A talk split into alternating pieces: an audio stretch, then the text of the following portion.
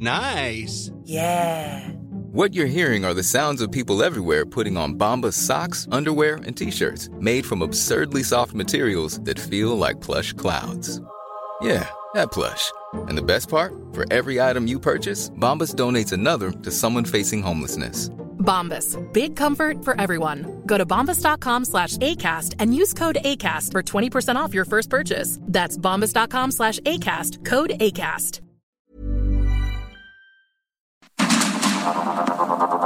Heraldo Media Group presenta Sergio Sarmiento y Lupita Juárez. Información veraz y oportuna con un toque personal y humano. Por el Heraldo Radio, donde la H suena y ahora también se escucha.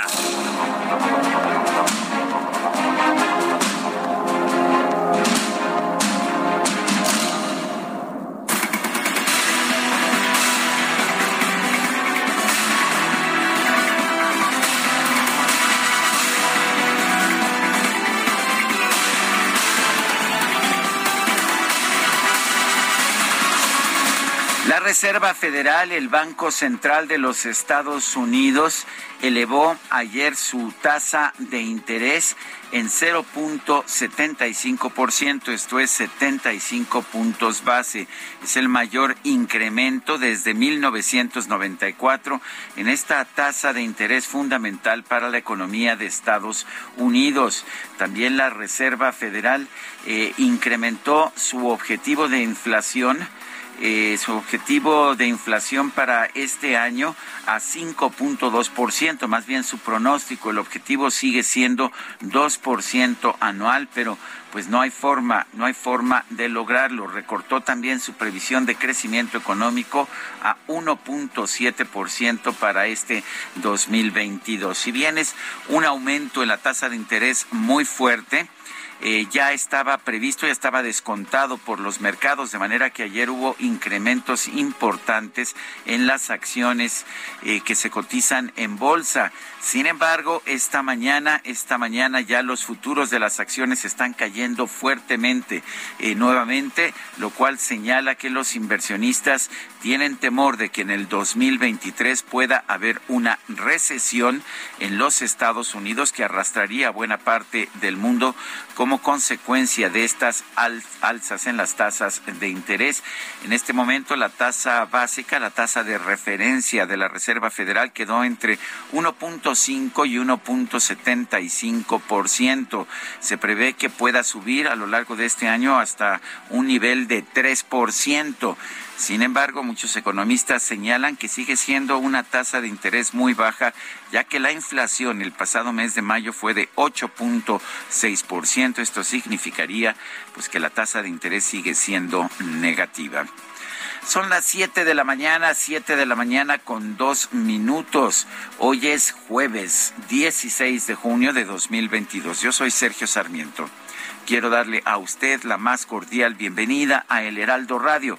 Lo invito a quedarse con nosotros. Aquí estará bien informado, por supuesto pero también podrá pasar un rato agradable ya que siempre hacemos un esfuerzo por darle a usted el lado amable de la noticia, siempre y cuando la noticia lo permita. Guadalupe Juárez, ¿cómo estás? ¿Qué nos tienes esta mañana? Hola, ¿qué tal? Qué gusto saludarte, Sergio Sarmiento. Buenos días para ti. Amigos, ¿cómo les va? Bienvenidos a las noticias esta mañana. Pues yo sorprendida, Sergio, por ¿Ah, esta sí? declaración que dio ayer. Bueno, ya ves que el presidente ayer habló de muchos temas, dio muchas declaraciones, pero una particularmente. Hasta, hasta leyó mi columna llamó- este, en sí, su mañanera, Sí, ¿verdad? sí, bueno, hubo de todo un poco, pero esto me llamó poderosamente la atención, esta declaración en la que afirma que donde domina un cártel del crimen organizado, hay menos homicidios, parte de lo que dijo ayer el presidente, que la verdad, pues se queda uno pensando qué es lo que significa, porque... ¿Será que la estrategia es dejar a un cártel nada más? Pues imagínate que se maten entre ellos. El problema es que nos llevan ahí entre las patas, ¿no? El asunto es que no se matan nada más entre ellos. Hay una afectación muy grande a la sociedad, a las comunidades, pero el presidente, esto fue lo que dijo el día de ayer. Y yo, la verdad, la verdad, pues eh, no estoy de acuerdo con él, ¿no? ¿Quedaste con Me- los ojos abiertos? Pues sí, Sergio, ¿cómo es posible que diga, ah, entonces, pues ya todo mundo tranquilícese, ¿no? hay que se sigan matando porque en el momento en que uno de los eh, cárteles que está enfrentado con otro domine, pues ya no va a haber bronca, ya usted va a estar tranquilo, feliz viviendo en donde vive. Se acaban los problemas. Bueno, por otra parte, la segunda sala de la Suprema Corte de Justicia de la Nación determinó que Nayarit no puede clasificar a las corridas de toros como patrimonio cultural. Esto luego de que la Asociación Civil Cuenta Conmigo Tepic solicitó un amparo en contra de la decisión del Congreso de declarar este tipo de actividades como patrimonio cultural inmaterial del Estado de Nayarit. De acuerdo con el proyecto elaborado por el ministro Alberto Pérez Dayán, cualquier práctica que suponga el maltrato, la tortura y la muerte de los animales no puede ser considerada una expresión cultural.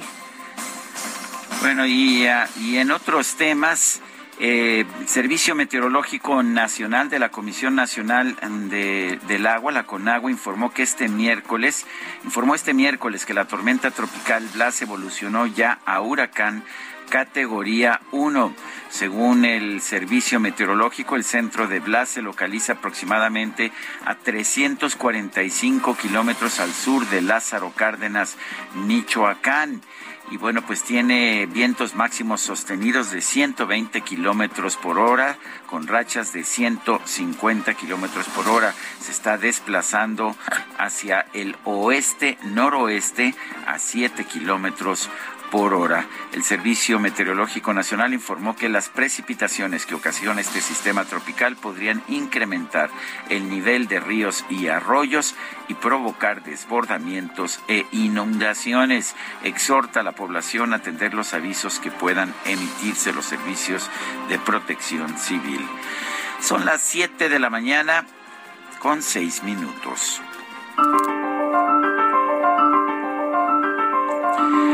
Y vamos a la frase del día, es de Eduardo Galeano, el escritor, el escritor uruguayo. La impunidad premia el delito, induce a su repetición y le hace propaganda, estimula al delincuente y contagia su ejemplo. Sí, Eduardo Galeano nos advierte contra la impunidad.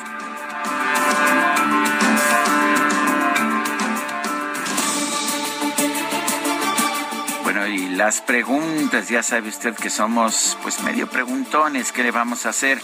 Ayer pregunté en este espacio desde temprano en la mañana, ¿debe renunciar Alejandro Moreno? Alito de la presidencia nacional del PRI, nos dijo que sí el 79.1%, que no el 14.2%, no sabemos. 6.7%. Recibimos en total 5.937 participaciones. Y son lo mismo, fulanos y menganos. Bueno, pues esa es la opinión, hay que ponerle campanitas, esa es la opinión del DJ Kike, por supuesto, pero no te preocupes, mi querido DJ Kike, ya tengo lista mi pregunta que ya coloqué desde temprano Oye, yo sí me preocuparía después de que dijiste no te preocupes. Así le dijeron a Rosario Robles, ¿te acuerdas? No te ah. preocupes, Rosario. Este, no te inquietes, DJ Kike, no te inquietes. Bueno, vamos, vamos ahora con la pregunta de esta mañana que ya coloqué en mi cuenta personal de Twitter, arroba Sergio Sarmiento. ¿Deben sancionarse los actos anticipados de campaña? Nos dice que sí el 95.6%, que no el 3.2%, quién sabe. 1.1%. En 45 minutos hemos recibido 1.571 votos. Las destacadas de El Heraldo de México.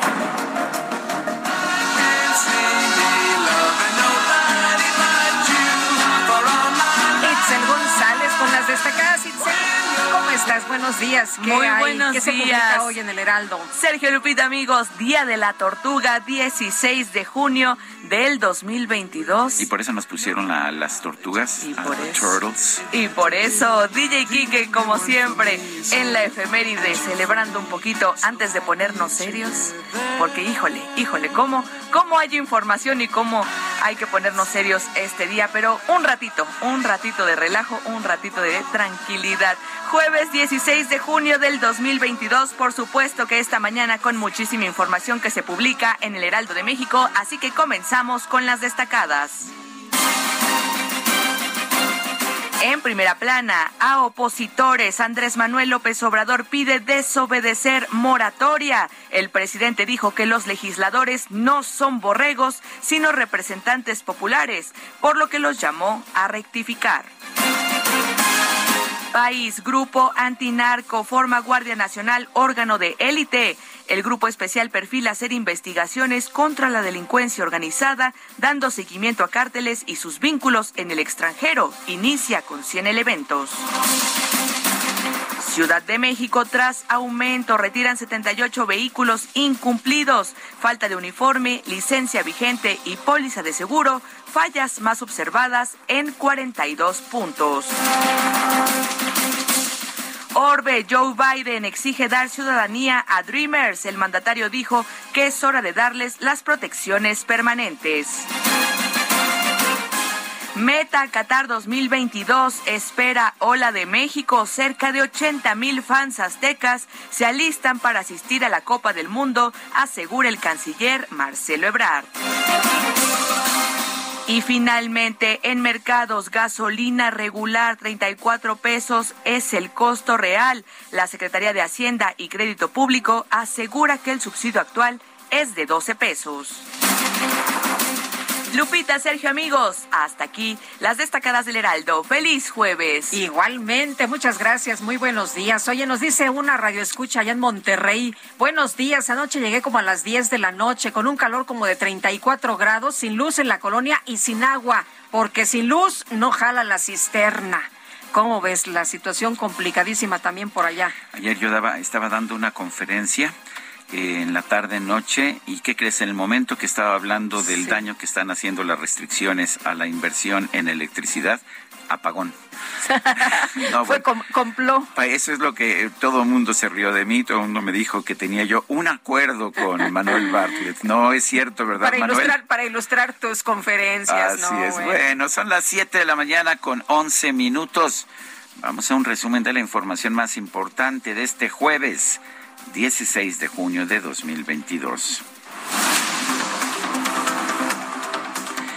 A través de Twitter, el exdiputado del PAN, Roberto Gil Suart, aseguró que cuenta con información suficiente para comprobar que el extitular de la Unidad de Inteligencia Financiera, Santiago Nieto, ha lavado dinero a través de una red de empresas.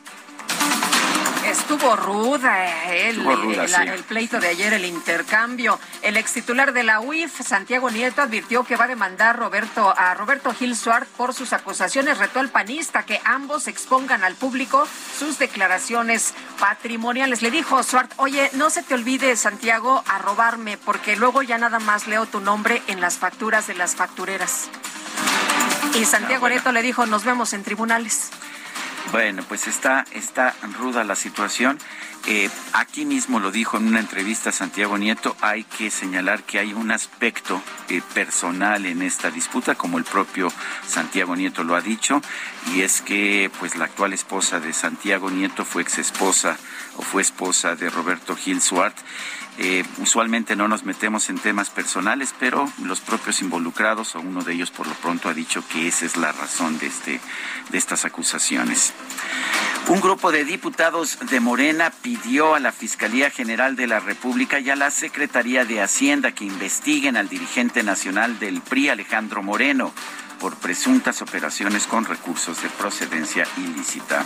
El senador de Morena, Ricardo Monreal, consideró que el líder nacional del PRI, Alejandro Moreno, no debe ser sujeto de ningún tipo de vendetta política. No lo sé, no tengo conocimiento de esa investigación, pero deseo que todo se aclare. No tengo más información. Si está denunciado, si hay carpetas de investigación por delitos, no lo sé. ¿No es obvio una revancha política? Espero que no.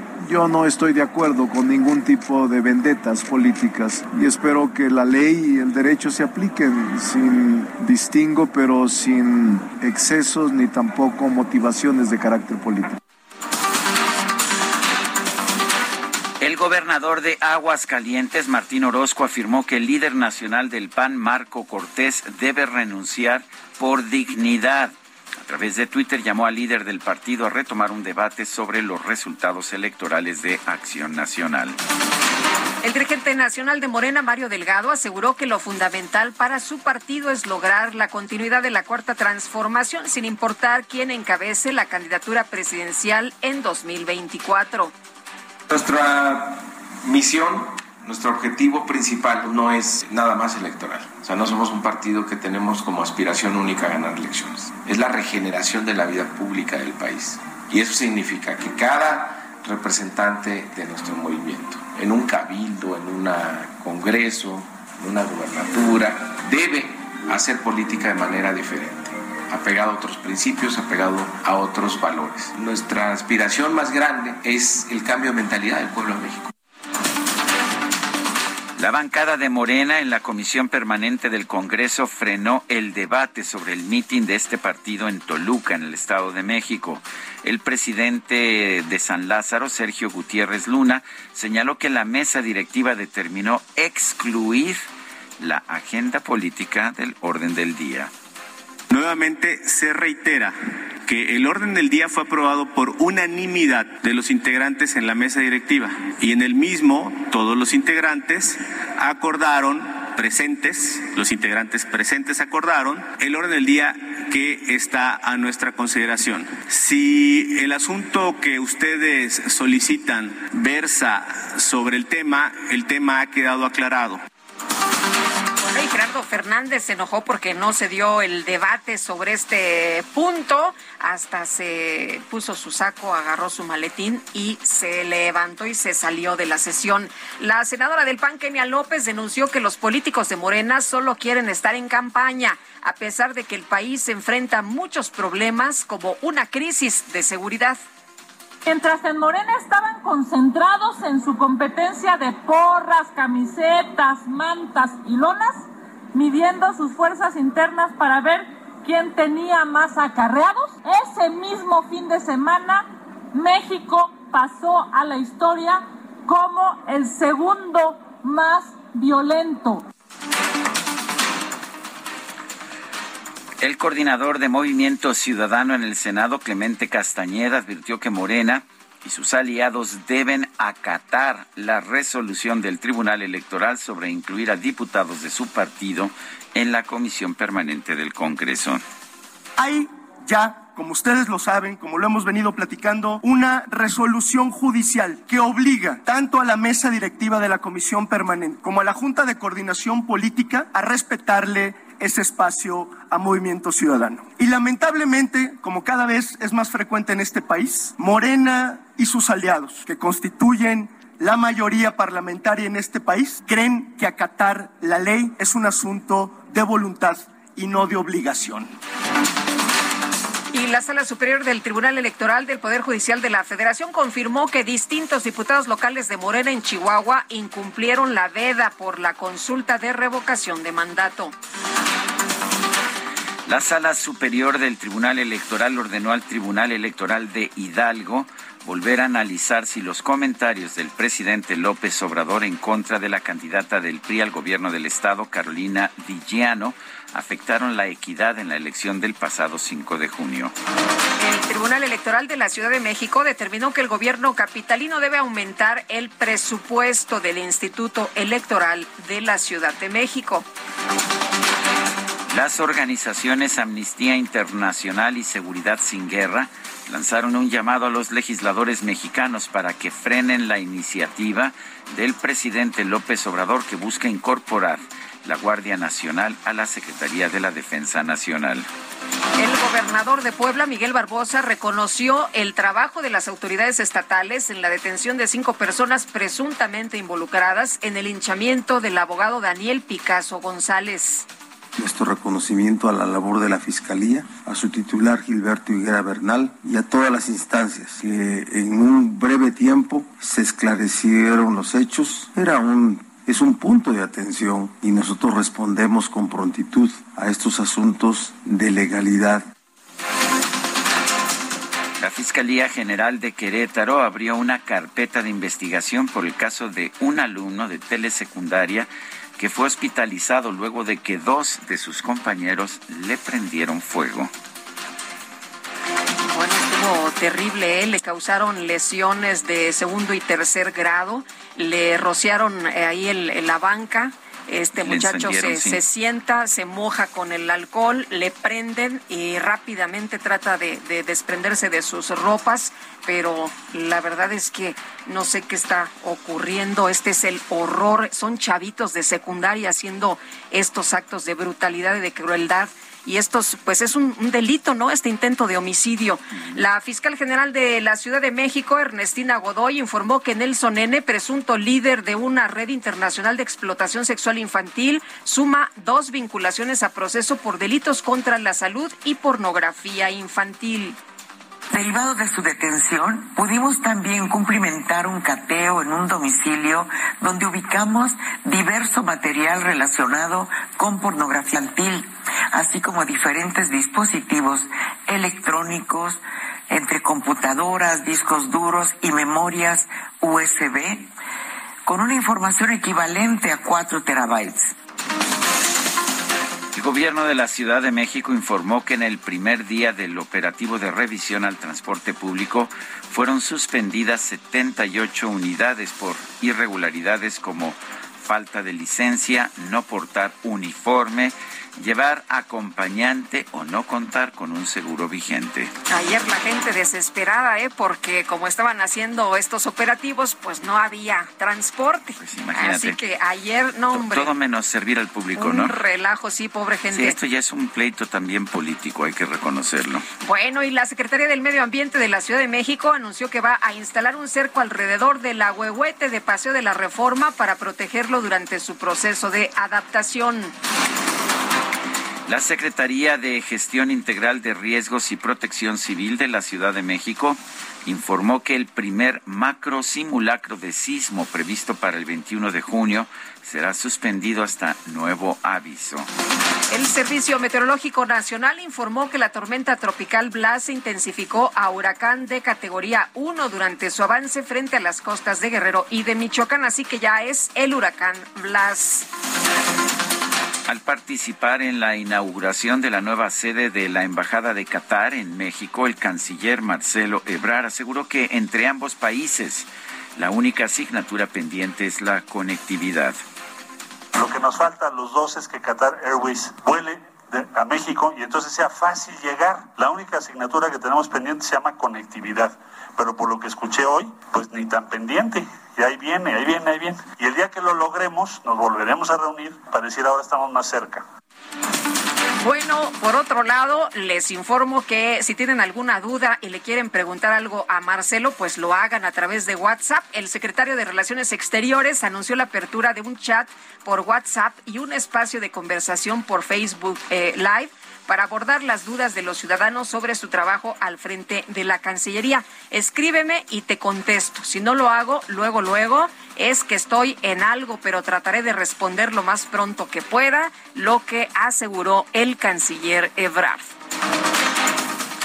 La jefa de gobierno de la Ciudad de México, Claudia Sheinbaum, informó que dio positivo a COVID-19 por segunda ocasión. El subsecretario de Prevención y Promoción de la Salud, Hugo López Gatel, informó que México va a adquirir entre 300 mil y 500 mil tratamientos contra el COVID-19 de la farmacéutica Pfizer. Organización Panamericana de la Salud advirtió que en la última semana México registró un aumento de 71% en los casos nuevos de COVID-19. No, la pandemia no ha terminado. Muchísimo. Oye, por cierto, hoy empieza el registro para los niños de 5 a 11 años que van a recibir la vacuna. El gobierno de los Estados Unidos elevó a nivel 3 su alerta de viaje a México precisamente por la propagación del COVID-19. El presidente de los Estados Unidos, Joe Biden, anunció que su país va a enviar ayuda militar adicional a Ucrania por valor de mil millones de dólares. Y en información de los deportes, la Liga de Fútbol de España presentó una denuncia ante la UEFA en contra del Paris Saint-Germain por incumplir de forma continua la normativa del fair play financiero.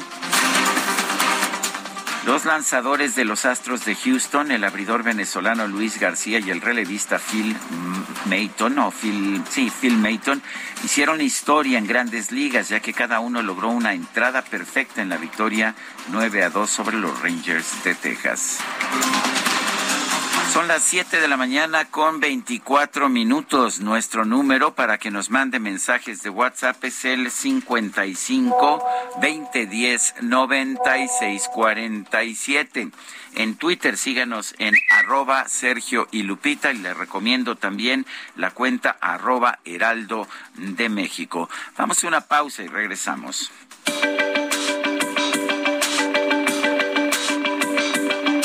Sergio Sarmiento y Lupita Juárez quieren conocer tu opinión, tus comentarios o simplemente envía un saludo para ser más cálida esta mañana.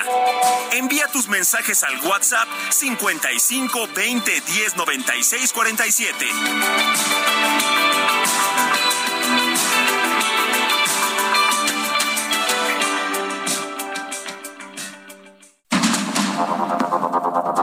Continuamos con Sergio Sarmiento y Lupita Juárez por el Heraldo Radio.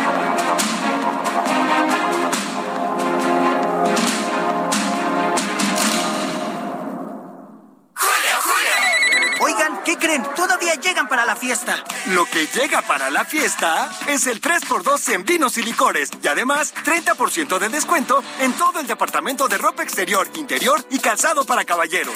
Con Julio, lo regalado te llega. Solo en Soriana. A junio 20. Aplica restricciones. Evita el exceso.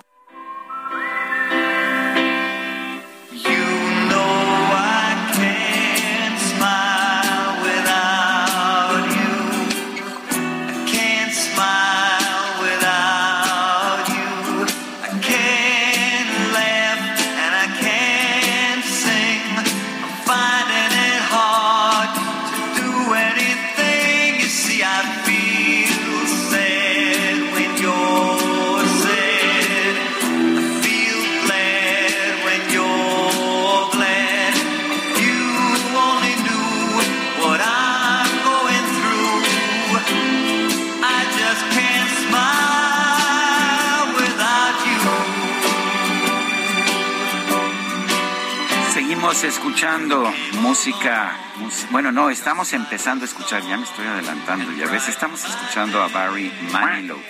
Barry Manilow, eh, pues precisamente está celebrando su cumpleaños. Él nació el 17 de junio de 1943, está cumpliendo 79. Bueno, tuvo una larga carrera artística eh, la verdad es que desde allá de, de, los años 70 hasta la actualidad ha estado cantando y vamos a estar escuchando algunos de sus éxitos como este que se llama Can't Smile Without You. No puedo sonreír sin ti. Ya los veo, ya los veo haciendo coreografía allá en sus casas, allá en el auto. Oye, también vamos a escuchar Mandy, Copacabana, de los grandes éxitos. Y bueno, alguna vez, alguna vez escuché que pues nunca le interesó triunfar con vocalista. Él no quería ni cantar, pero lo que realmente le interesaba era consagrarse como eh, compositor. Pero ya ves cómo es la vida que te lleva por otros caminos. Bueno, pues eh, nos dice una persona al auditorio, buenos días, eh, Lupita y Sergio, soy Elizabeth de Ixtapaluca, el presidente que se ponga a trabajar, el país va de mal en peor y él atacando a los periodistas. Muchas bendiciones. Eh, que Dios me los cuide mucho. Dice otra persona, buenos días, ya en la escuela entregar a los niños, los escucharemos, eh, los escuchamos desde el coche, es Mónica. Pues muchos saludos a Mónica. Eh, hoy es jueves, ¿verdad? No me vayas a felicitar. Hoy, ¿eh? es jueves. Este, no, no te atrevas, Guadalupe. No, nomás a los manuelitos. Ah, a los más. manuelitos, nada ah, más. No, eh, no, Sí. a las mulas, ¿no? No, no, no. Bueno, también a las mulas, que hay muchas por aquí, pero bueno. Este. mm, Bueno, nos dice otra persona, Jorge Vázquez, de la alcaldía Iztacalco, nuestra flamante jefa de gobierno tiene COVID y la sana distancia y el cubrebocas en todos sus actos de campaña. No que ya se terminó la pandemia. Saludos atentamente, Jorge Vázquez. Pues no, no se ha terminado la pandemia. Tú dabas hace rato en el resumen datos eh, de, de Un lo- incremento sí, de un incremento del sí. 70%. Sí, la verdad es que es preocupante. Hoy es, ah, hoy es jueves de Corpus. Eh, jueves de Corpus, también es el día, pues el día de, me dicen, de, de las asémilas, o sea, de las mulas. De las mulas. Bueno, o sea que, pues si tiene usted una mula cercana, ya sabe Felicit usted. Haga la felicitación correspondiente. No, pues vamos a tener que felicitar a todo el mundo el día de hoy, no, imagínate. felicidades, Lupita. Felicidades, mi querido Sergio. Mejor vamos a trabajar. Vámonos, vámonos con información relevante porque la Reserva Federal estadounidense anunció el aumento de la tasa de interés más agresiva en casi 30 años, elevando la tasa de referencia de los préstamos en 0.75 puntos eh, porcentuales, mientras pues está ahí en la lucha contra el aumento de la inflación. Eh, Gabriela Siller Pagasa, directora de análisis económico en Banco Base y profesora de economía en el TEC de Monterrey. ¿Ya nos vamos tranquilos hasta la Navidad o qué hacemos? ¿Cómo estás? Buenos días. Muy buenos días, Sergio Lupita. Pues no, yo creo que no podemos estar tranquilos porque seguramente la Reserva Federal de Estados Unidos va a seguir subiendo su tasa de interés. Y seguramente también en México hará lo propio, aquí el Banco de México, porque hay bastantes presiones inflacionarias. Inclusive, pues ayer el, el alza de la FED de 75 puntos base, una magnitud de alza que no se veía desde 1994. Jerome Powell, presidente de esta institución, dijo que en el siguiente anuncio también pudieran hacer un incremento de 50 o 75 puntos base y se estima que este año la tasa de interés en Estados Unidos pueda terminar en un nivel aproximado de 3.5%. Y esto para México implicaría que si el Banco de México le sigue el paso a la Reserva Federal, pues vamos a terminar con una tasa de 9.5%, que desde el punto de vista de objetivo operacional sería un máximo histórico. Gabriela, el, se está previendo, de hecho, que haya más alzas allá en los Estados Unidos. Eh, la tasa, la tasa de referencia sube entre, entre 1.5 y 1.7 pero con una inflación de 8.6 en mayo sigue siendo una tasa profundamente negativa, ¿no es así?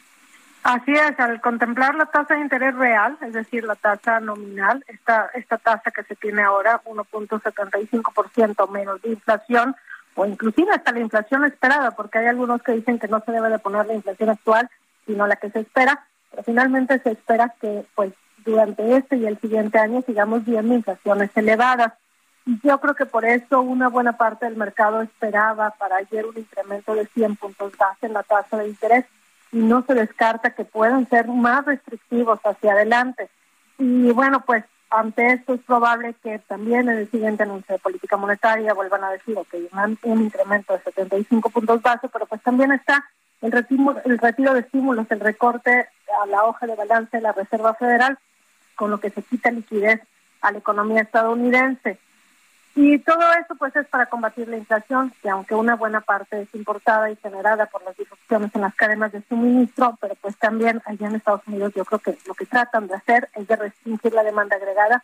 Vemos un mercado laboral bastante fuerte en donde los salarios siguen incrementándose y por otro lado, bueno, pues también el alza en los precios preocupa particularmente en los energéticos y en los alimentos. Eh, Gabriela, ¿sí se está logrando el objetivo de, bajar la inflación o, cómo ves estos ajustes? Fíjate que hay varios canales mediante los cuales funcionan los incrementos en la tasa de interés. Uno de ellos es el de las expectativas y es el que pudiéramos decir que más rápidamente acota la, la subida de la inflación en el mediano y en el largo plazo.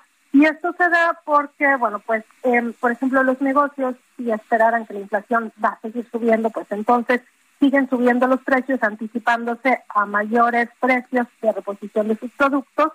Y bueno, pues lo que trata de hacer la Reserva Federal es como enviar una señal y decir, tranquilos, la inflación la estamos combatiendo, no va a seguir subiendo, está a niveles altos ahorita, pero pues en el mediano y largo plazo puede ir para abajo, de tal manera que no se generen expectativas autorrealizadas o autocumplidas y que entonces los negocios paren un poquito estos incrementos en los precios. Ese es un canal.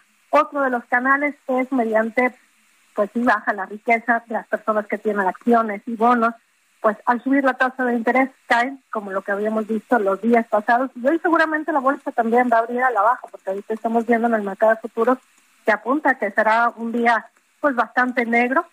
Y bueno, pues al caer los precios de las acciones, la gente tiene menos dinero también después para gastar y esto restringe la demanda agregada y restringe también el crecimiento de los precios y por lo tanto desde ahí se puede bajar la inflación. Entonces sí funciona, pero no es inmediato Siempre hay un rezago. Para el caso de Estados Unidos el rezago se calcula alrededor de tres a seis meses. Para el caso de México es todavía más largo un periodo de tiempo porque aquí hay una menor bancarización. Es alrededor de 18 meses. Por eso es que es importante que actúen de manera contundente los bancos centrales porque pues, lo que estén haciendo ahorita no se va a ver reflejado en el dato de inflación del siguiente mes, sino probablemente de los siguientes tres a seis meses. Y no solamente la reserva, ay, perdón. No, no, no, adelante. Eh, eh, quería hacer una pregunta. Hay gente que dice, bueno, que es, es lógico siempre subir las tasas de interés cuando tienes una inflación generada por un exceso de demanda. Pero dicen, en este momento la inflación eh, proviene de una restricción en la oferta por, por eh, los aumentos en los precios de los alimentos y de, los combustibles como consecuencia de la guerra en, en Ucrania eh, y como consecuencia también de factores como la falta de contenedores para el comercio internacional o como las mismas sanciones de los Estados Unidos al gobierno de Rusia y que por lo tanto las tasas de interés no inciden en esta inflación. ¿Qué opinas? En realidad sí inciden y bueno, lo lógico es pensar que cuando hay una expansión económica y entonces pues ahí sí se quiere restringir la demanda para bajar el nivel de los precios. Sin embargo, ahorita el canal de expectativas es importantísimo precisamente por esto, porque si no se generan alzas en las tasas de interés, entonces la inflación agarra vuelo, agarra cierta inercia y en Estados Unidos ahorita fácilmente se estaría viendo niveles por encima del 10% si no estuvieran al alza las tasas. Y precisamente por lo que comentaba hace un momento, donde pues las personas, los negocios ven que pues si nadie está actuando para combatir la inflación, aun cuando sea de manera importada, los negocios, por ejemplo, empezarían a subir más rápidamente sus precios, anticipándose a mayores costos de reposición. Las personas también en Estados Unidos, sobre todo después de tantos estímulos que se dieron, pues estarían comprando ciertos bienes para acumularlos y todo eso generaría una espiral inflacionaria. Muy bien, pues Gabriela, muchas gracias, como siempre, por conversar con nosotros y explicarnos de qué se tratan estos ajustes. Buenos días. Muchas gracias a ustedes. Buenos días. Buenos días. Son las 7 de la mañana con 41 minutos. ¡Julio, Julio! ¡Ya llegué a la cima!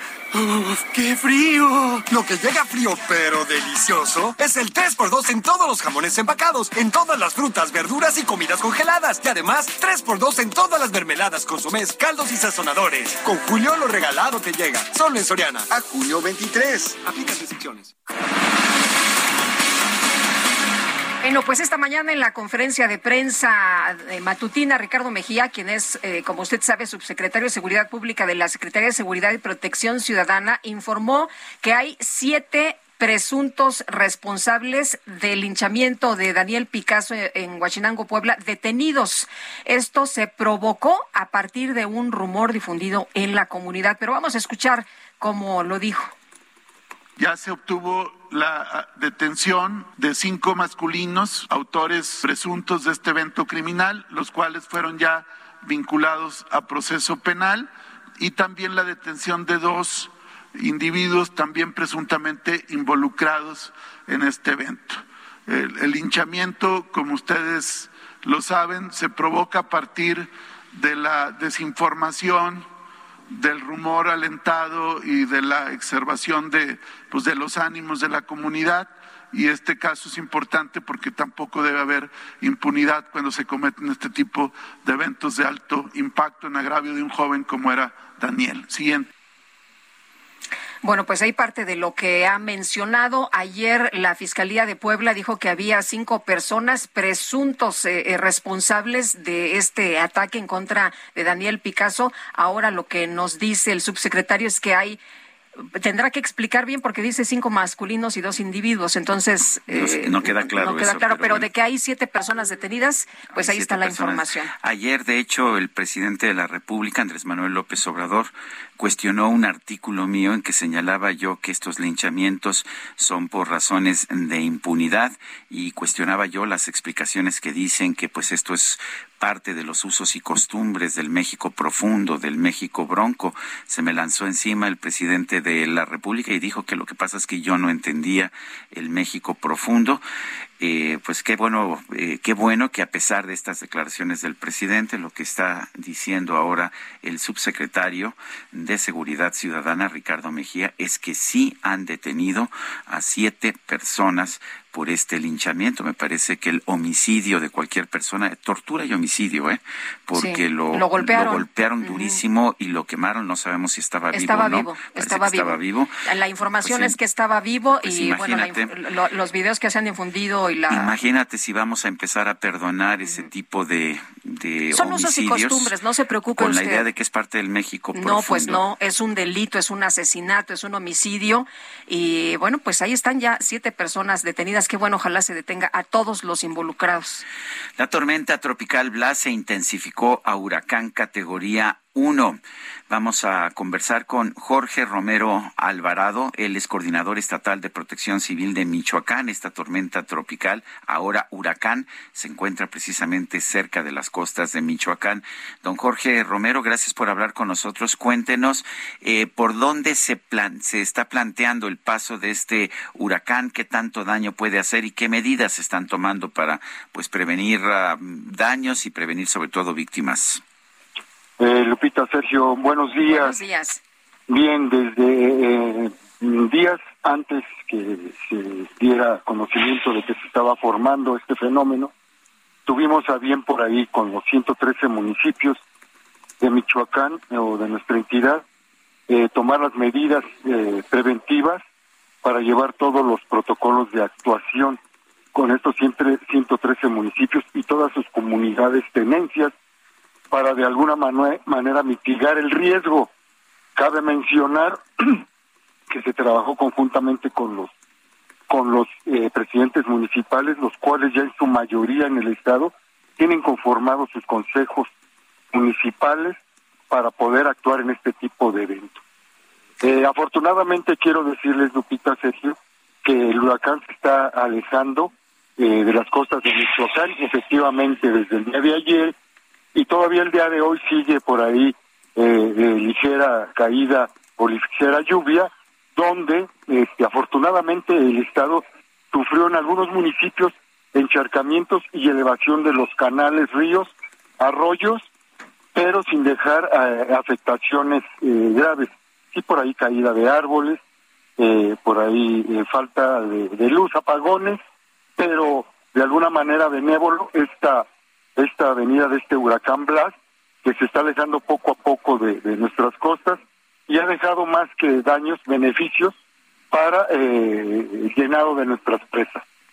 Ah, pues son buenas noticias. Don Jorge nos dice que los efectos han sido leves y que entonces este huracán, de, todavía es huracán categoría 1, ¿se está alejando? Se está alejando afortunadamente de, costas del Pacífico. Eh, queremos pensar que si lo sigue haciendo así, pero la naturaleza no tiene palabra de honor, como el huracán que acaba de pasar y afectó las, las costas de Oaxaca o afectó a Oaxaca. Entonces, hasta ahorita el pronóstico que tenemos es que se está alejando sobre todo de las costas de Guerrero, Michoacán y Colima. Bueno, pues yo quiero agradecerle don Jorge Romero Alvarado, coordinador estatal de protección civil de Michoacán, el que haya conversado con nosotros esta mañana. Gracias, Lupita y Sergio. Buenos días. Buenos días, Jorge. Hasta luego. Y después de los estragos causados por el huracán Ágata en Oaxaca, pues no hay precaución que no se deba tomar. Y qué bueno que se está alejando esta tormenta de las costas de Michoacán, pero pues siempre hay que estar prevenidos. La prevención es la clave en estos casos. Son las 7 de la mañana con 47 minutos. Llegó el ahorro. ¡Aprovecha! 3x2 en todos los helados, paletas y postres Holanda, Nestlé y Häagen-Dazs. Sí, 3x2 en helados, paletas y postres Holanda, Nestlé y Häagen-Dazs. Con Julio lo regalado te llega. Solo en Soriana. A Julio 20. Aplican restricciones. ¿Y cómo les está yendo a nuestros amigos allá en Colima con Blas, con este huracán categoría 1? Marta de la Torre, cuéntanos. Hola, ¿qué tal Sergio y Lupita? Buenos días. Pues lluvias moderadas, caída de árboles y rachas de vientos fueron algunos de los efectos que el huracán Blas dejó a su paso por Colima. En el puerto de Manzanillo se reportó la elevación del oleaje de 1 y 2 metros de altura, así como rachas de viento de 50 kilómetros por hora en promedio, sin que se interrumpiera la actividad marítima. Por su parte, Protección Civil de Villa de Álvarez reportó el primer deslave de la temporada en el estado que ocurrió en el cerro sobre la carretera Villa de Álvarez-Minatitlán pasando el cruce de Zacualpan antes de llegar a la comunidad de Juluapan. De igual forma, se reportó el incremento en el nivel de agua de algunas avenidas importantes, así como la caída de algunos árboles mismos que fueron retirados por la autoridad municipal.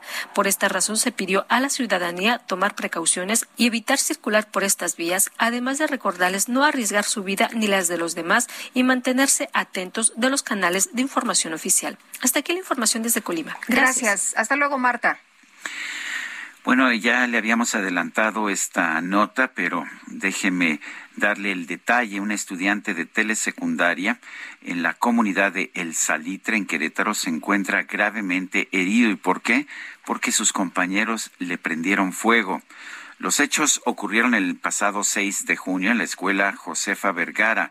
Ahí dos alumnos rociaron con alcohol el pantalón de la víctima, lo que provocó que resultara con heridas de segundo y de tercer grado. Son heridas muy serias. El caso se mantuvo en discreción hasta la tarde de ayer cuando familiares del joven, identificado como Juan, realizaron una manifestación por la parte de por la falta de acciones de las autoridades para castigar a los responsables. Los padres de la víctima apuntaron que su hijo era blanco de bullying desde hace tiempo en el plantel, previo a esta agresión afirma que era una persona reservada en el salón. Como es muy callado con lo que pasó, sí pensé que sí le hacían bullying sus compañeros, porque hasta ahorita me doy cuenta que cuando se metía a bañar le daba miedo. Esto lo denunció Eugenia Marcelino, la mamá del chico agredido.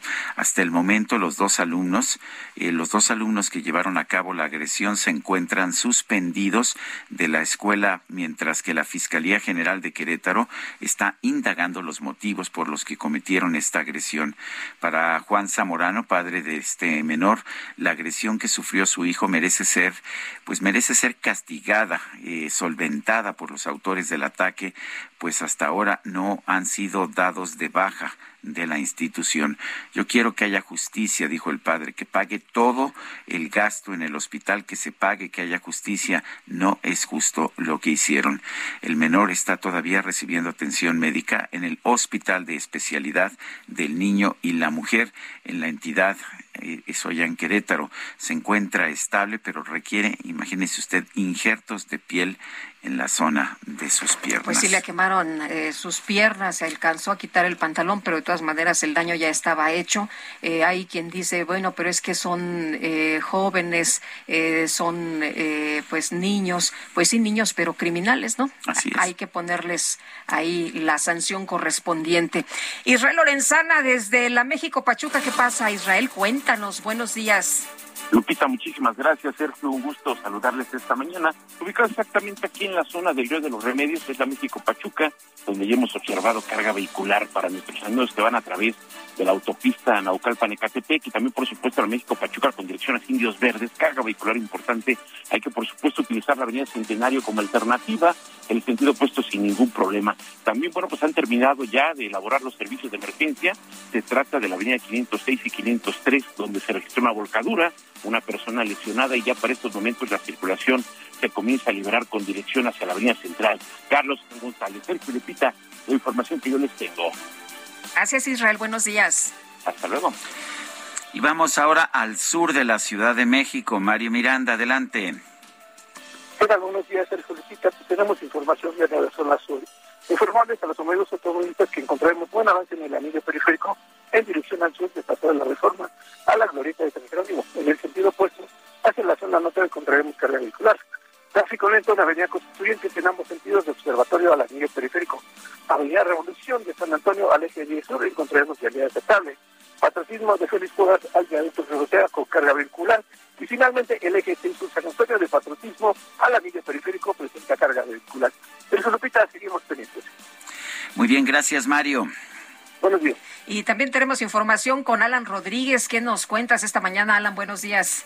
Sergio Lupita, la avenida de los insurgentes ya está presentando severos asentamientos para todas las personas que se desplazan desde la zona de Indios Verdes hasta el cruce con el eje 2 norte. Sin embargo, a partir de este punto y hasta el cruce con el eje 1 norte en la zona de Buenavista, el tráfico comienza a aligerarse y esto para todas las personas que continúan hasta el cruce con la avenida Antonio Carto o bien hacia la zona de la avenida Paseo de la Reforma. En el sentido contrario, desde Paseo de la Reforma hasta la zona de Buenavista tenemos buen avance y este comienza a sentarse para todas las personas que se desplazan hacia la zona del circuito interior. Por lo pronto, el reporte que tenemos. Gracias, Alan. Hasta luego, muy buenos días. Oye, nos dicen que en México, este jueves de Corpus, que no se nos olvide felicitar en el Día de las Mulas, eh, también a los manuales, ya lo habíamos dicho más tempranito, felicidades a todos los manuales. Y a las mulas también. También, sí. son más que los manuales. Felicidades al presidente, hoy es día de los manuales, Andrés Manuel. ah, ay, Lupita. También al químico Guerra, ¿no? También es Manuel. También es Manuel. no, bueno, por eso nos meten en líos. Luego, luego ¿por qué, se molesta Liz Con nosotros? Ya ves. Bueno, mira, son las siete. No, no es broma. Son las 7 de la mañana con 54 minutos. Nuestro teléfono, mándenos mensajes de WhatsApp, es el 55 2010 96 47 en Twitter, arroba Sergio Lupita. Le recomiendo también arroba Heraldo de México para toda la información a cualquier hora. Vamos a una pausa y regresamos.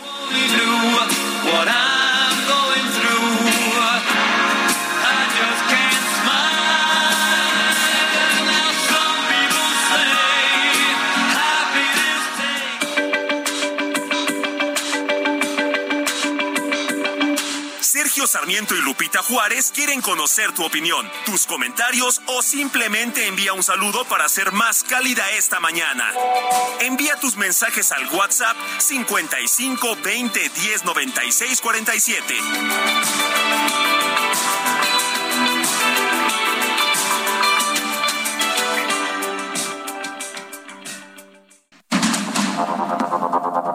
Continuamos con Sergio Sarmiento y Lupita Juárez por el Heraldo Radio.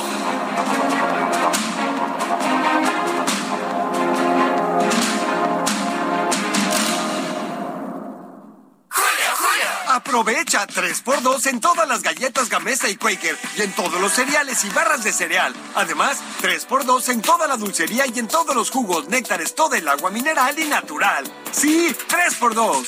Con Julio lo regalado te llega. Solo en Soriana. A junio 23. Aplican restricciones.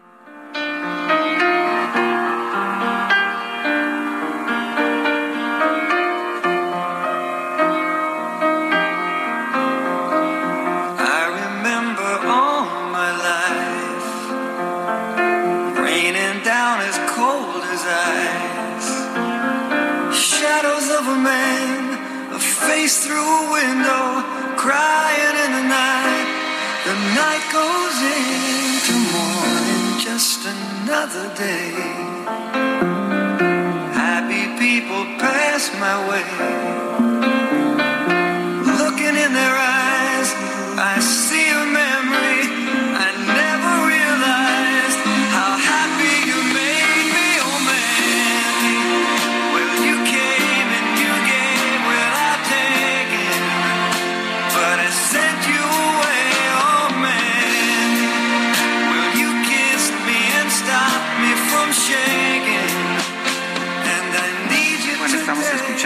De las canciones características de la trayectoria musical de Barry, Barry Manilow, quien nació en Nueva York el 17 de junio de 1943.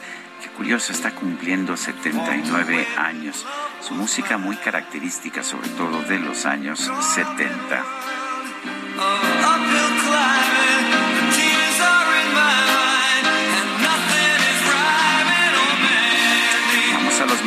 Vamos a los mensajes. por supuesto esta mañana. Muchas gracias a todos ustedes y un saludo especial a la red de politólogas que está cumpliendo seis años el día de hoy, no sin mujeres me parece muy bien. Bueno, nos dice una persona el auditorio que estoy tratando de ver su nombre, no lo encuentro. Buenos días, Lupita y Sergio. Quiero hacer una aclaración. No es Día de las Mulas. El significado de regalar una mulita es para desear que no falte nada en tu casa. De ahí que la mulita viene cargada con sopas, semillas y hasta cazuelitas. Por lo tanto, regale una mulita. Artesanía que por ignorancia se está perdiendo. Agradeceré lo mencionen en mi noticiario favorito. Y bueno, pues eh, nosotros tenemos, ahora sí que nosotros tenemos otra información. Pues no sabía. Bueno, dice Laura Calderón, muchas gracias por mi adorado Barry el día de hoy a disfrutar buena música y letras. Es, sí, Laura, Laura Calderón. Bueno, y también nos dice mm, otra persona al auditorio, saludos, soy Heriberto, no se debe sancionar actos anticipados de campaña porque el ciudadano es libre de elegir a la hora de votar y es más, hasta le puede resultar contraproducente al partido que se anticipe si no lo sabe manejar y ventaja para el opositor es riesgoso.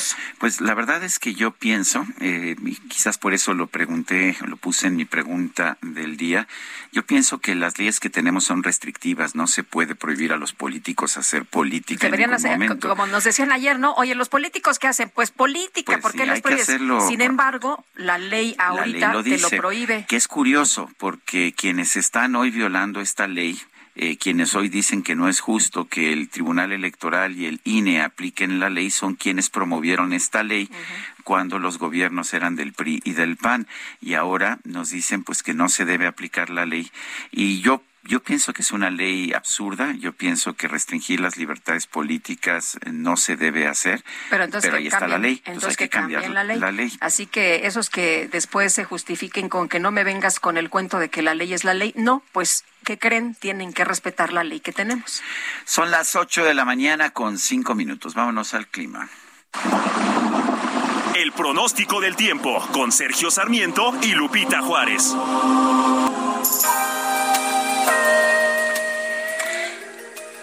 Nayeli Loza, meteoróloga del Servicio Meteorológico Nacional de la CONAGUA. Adelante con tu información. Buenos días. Hola, muy buenos días a ustedes y hacemos el auditorio. Bueno, para este día, el huracán Blas se desplazará paralelo a las costas de Michoacán y Colima. Sus extensas bandas nubosas originarán lluvias puntuales torrenciales en Jalisco, Colima y Michoacán, además de lluvias muy fuertes e intensas en el occidente y sur del país. Estas lluvias producirán un incremento en niveles de ríos y arroyos, inundaciones y deslaves. Asimismo, se prevén rachas de viento de 70-80 kilómetros por hora y oleaje de 3 a 4 metros de altura en las costas de Jalisco, Colima, Michoacán y Guerrero. Por otra parte, una zona de baja presión con alta probabilidad para desarrollo ciclónico se localizará al sur de las costas de Chiapas e interaccionará con dos canales de baja presión en el oriente y sureste mexicano, generando lluvias puntuales intensas en Oaxaca y Chiapas, así como chubascos, lluvias fuertes y descargas eléctricas en las regiones antes mencionadas, incluida la península de Yucatán. Otro canal de baja presión sobre el norte, occidente y centro de la República Mexicana, en interacción con inestabilidad en la atmósfera alta y el aporte de humedad generado por la circulación de Blas, originará chubascos y lluvias fuertes, descargas eléctricas y posible caída de granizo sobre las regiones mencionadas, incluido el Valle de México. También prevalecerá el ambiente vespertino caluroso a muy caluroso sobre los estados del noroeste y norte del territorio nacional, con temperaturas superiores a 45 grados en Baja California y Sonar. Para el Valle de México se pronostica cielo medio nublado durante esta mañana, ambiente fresco y frío con bancos de niebla en zonas serranas, así como probabilidad de lluvias en las primeras horas de este día, principalmente en regiones del Estado de México. Por la tarde cielo nublado con probabilidad de lluvias aisladas en la Ciudad de México e intervalos de chubascos en el Estado de México, ambas con descargas eléctricas y con posible caída de granizo para el Estado de México. El ambiente será templado a cálido, viento con rachas de hasta 45 kilómetros por hora, la temperatura mínima al amanecer durante esta mañana para la Ciudad de México es de 13 a 15 grados y máxima de 23 a 25 y para la capital del Estado de México se prevé una máxima de 19 a 21 grados y mínima de 8 a 10 grados. Este es mi reporte. Nayeli, gracias por esta información. Hasta luego. Buenos días. Sí, ya le hemos eh, eh, mencionado a usted esta eh, información en la que lincharon y quemaron vivo a un joven allá en Huachinango, Puebla. Lo confundieron con un robachicos. Una turba enardecida linchó y quemó vivo a Daniel Picasso, este joven abogado, asesor en la Cámara de Diputados. Vamos a platicar con la psicóloga Fegui Ostrowski. Ella es profesora de la Facultad de Psicología y también doctora en biomedicina por la UNAM. Doctora, qué gusto saludarle esta mañana. Muy buenos días. Hola Lupita, buenos días. Buenos días, Sergio. Buenos días. Doctora, ¿qué, ¿por qué nadie impide este tipo de, de actos? ¿Por qué se puede aguantar esta barbarie? Había pues esta turba enardecida que pensaba que este joven era un eh, delincuente, pero se dedicaron en vez de pues de tratar de salvarlo, lo lo graban, eh, hay escenas tremendas de, de, lo que ocurrió. ¿Qué es lo que pasa? ¿Por qué, por qué alguien puede linchar a un ser humano y por qué pues eh, la gente se contagia de, de, estos rumores? Claro, mira, yo creo que si es eh, el linchamiento y el asesinato, pues nos impactan. Y como tú dices, nos parece muy difícil de comprender cómo personas que horas antes paseaban tranquilamente por su pueblo, de repente estallen en tumultos violentos. Y, y las preguntas que surgen es cómo y por qué ocurren y si se pueden haber evitado, si podrían haberse evitado. Y entonces sí hay información eh, de, la, de la literatura de la violencia de masas, los psicólogos sociales señalan que los tumultos y los disturbios son procesos muy dinámicos que se desarrollan a través de varias etapas, de cuatro etapas. ¿Y por qué es importante? Eso es para entender el cómo, y ahorita voy a decir el por qué. Eh, entonces, la primera etapa es que hay un inicio o un evento precipitador. Y entonces se sabe que existía temor en la comunidad porque desde hacía días había circulado un audio a través de WhatsApp en el que se alertó a las familias de cuidar a sus hijos, ya que había personas desconocidas con la intención de llevarse a los niños. Eh, luego, entonces, viene una etapa de confrontación, que se detectan personas ajenas a la comunidad. Este muchacho estaba con otra persona que logró escapar, y entonces detectan que hay dos personas que no son de esa comunidad. Y entonces los líderes eh, empiezan a enojarse y a acumular a las masas y se disputan sugerencias de cursos de acción. En este momento es muy clave que empiecen, que, aparezcan las fuerzas policíacas, que luego no aparecen y ni saben qué hacer, o las autoridades de la comunidad, los, las autoridades civiles. Y entonces, porque una, porque si no se rompe esta confrontación, si oigan, mire, estos no son, tienen estas, son estudiantes o lo que sea, entonces va a haber una confrontación violenta y se rompe el diálogo y entonces cuando ya no hay diálogo, se, lleva, eh, se, se brinca, se produce un salto cualitativo que lleva a la hostilidad y se juntan todavía más la gente y entonces pues lo que tienen que hacer las las, autoridades civiles o las fuerzas es tratar de, de, de, quitar a los individuos, de llevarse a los que están tratando de matar, eh, o dividir la masa en unidades más pequeñas.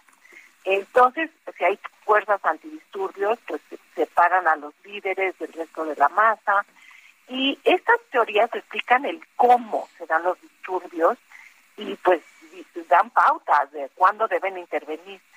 Otras teorías, explican el por qué y señalan que cuando un individuo se encuentra inmerso en una inmerso en una muchedumbre, muchedumbre, no es que pierda su identidad, sino que su conducta está dirigida sobre todo por su identidad social. Y entonces los disturbios constituyen pues la forma de manifestarse y de actuar social y históricamente cuando los grupos dominantes no les conceden otras vías de expresión. Eh, yo creo que lo que es importante es que la agresión es inherente al ser humano. Tenemos estas respuestas que son biológicas. Cuando nos sentimos atacados, nos atacan a nosotros, a nuestros críos, eh, pero la conducta violenta se aprende. Y el proceso de aprendizaje de la violencia se va a producir a lo largo de toda la vida. Y vemos que los niños no son pasivos, sino que asimilan estas reglas y que los pobladores, no solo de este pueblo, sino de otros pueblos, toman la justicia en sus manos cuando pues se sienten agredidos. Yo me acuerdo que hace unos años ocurrió unos que eran que, que fueron dos encuestadores a los pueblos. Les dijeron, ¿ustedes qué hacen aquí?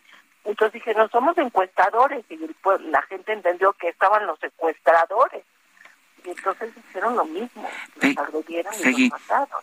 Fegui, el presidente Pues, ayer es trató... el- necesario prevenir estos eventos a través de pues capacitar a la policía y hacer una labor en las familias para que sean conscientes que este tipo de violencia pues saca lo peor del ser humano y causa mucho sufrimiento porque finalmente pues mataron y quemaron a un joven que era inocente, ¿no? Fegui, ayer el presidente trató el tema y dijo, incluso refiriéndose a mí en lo personal, que, que hay que entender al México profundo, que, que hay que entender al pueblo y que hay que entender estos actos como parte de ese México profundo. ¿Qué opinas?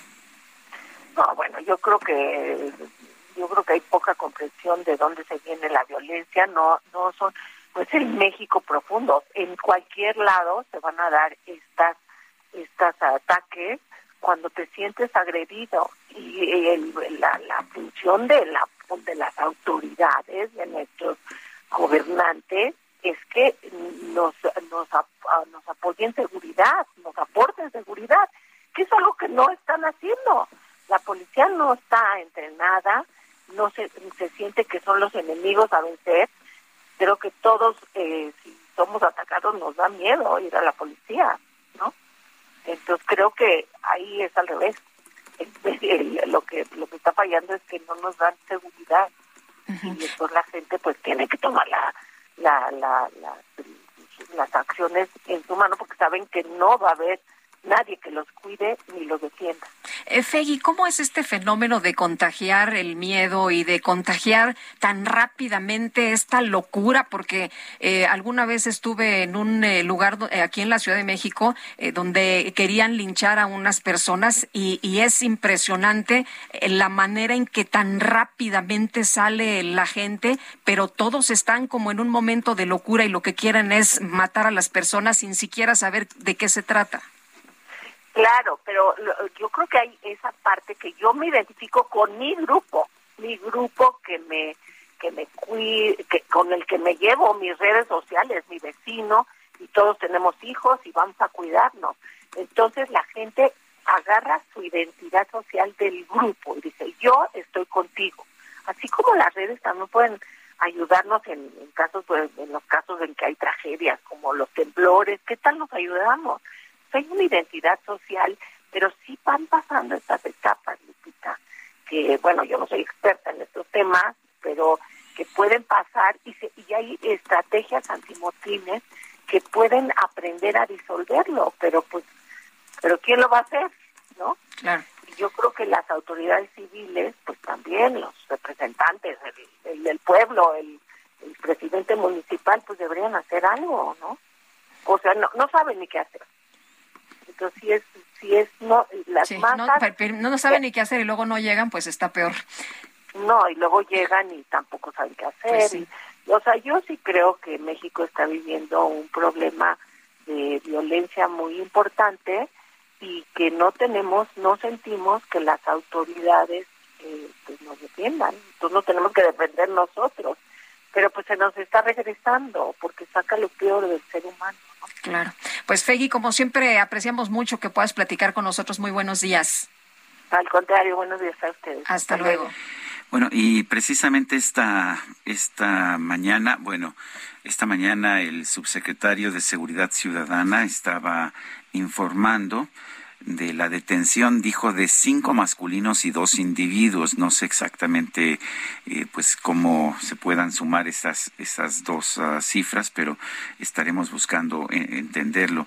Ya nos decía ayer Nicandro Picasso, el padre de, de este joven asesinado, linchado allá en Huauchinango, Puebla, en el municipio de Huauchinango, ya nos explicaba que a él le habían dicho que las autoridades estaban ya con ah, órdenes, órdenes para detener a 13 personas.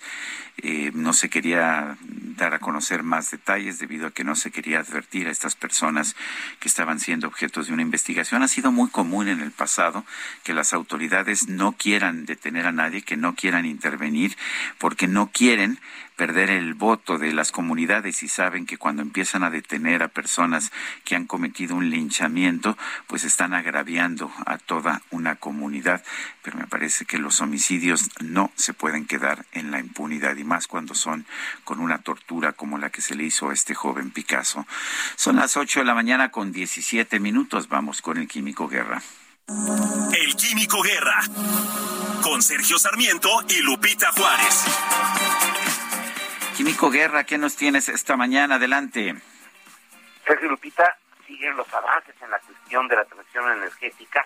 Es que es el gran tema, a pesar de que nosotros no lo consideremos aquí en México como una parte, digamos, esencial de nuestra vida, sí lo es y se va a convertir en ello. He platicado con ustedes de que ya hay celdas solares bifaciales, o sea, reciben la luz del sol, ¿verdad? Como conocemos todas estas placas negras que están sobre los techos, etcétera, de directamente del sol. Pero hay un desarrollo nuevo que ya está bastante avanzado, en donde se producen celdas que, fíjense, reciben la luz del sol directa, pero también pueden absorber energía del sol por el reflejo sobre el suelo. O sea, el, sol cae sobre la celda, pero también está cayendo sobre el suelo y eso refleja una cierta cantidad de energía. Entonces, las celdas bifaciales son eh, una de estas últimas tendencias y a diferencia de las celdas que son monofaciales, esas reciben y son sensibles a la luz en ambos lados.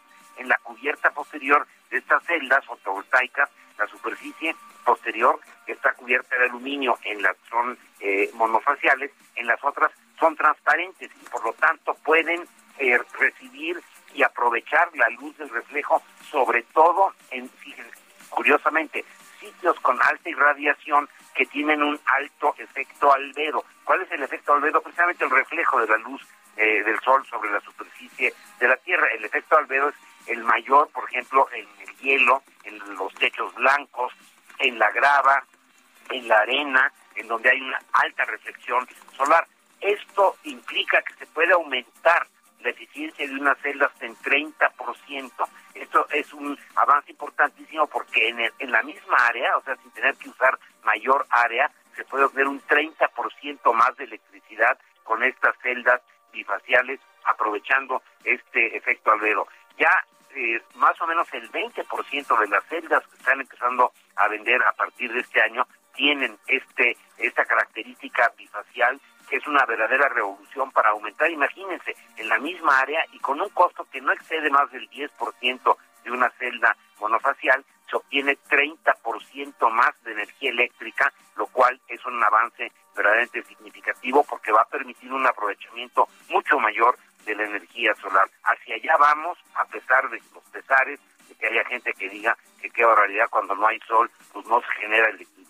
Pues no, pero se puede almacenar, como hemos visto, con una gran cantidad de avances que también van paralelos a este aumento en la eficiencia de las celdas fotovoltaicas. En unos cuantos años, Sergio Lupita, ni nos vamos a acordar de las celdas que hoy en día vemos, todas van a ser prácticamente bifaciales por este aumento en la eficiencia de hasta el 30%, Sergio Lupita. Bueno, Químico Guerra, muchísimas gracias y un fuerte abrazo. Igualmente para ustedes dos, buenos días. Buenos días, sí. Bueno, pues los padres de Viridiana Moreno presentaron una denuncia por desaparición forzada en presunto agravio contra su hija. Juan David Castilla, cuéntanos, ¿qué tal? Muy buenos días. Muy buenos días, Lupita. Sergio, los saludo con mucho gusto desde Veracruz.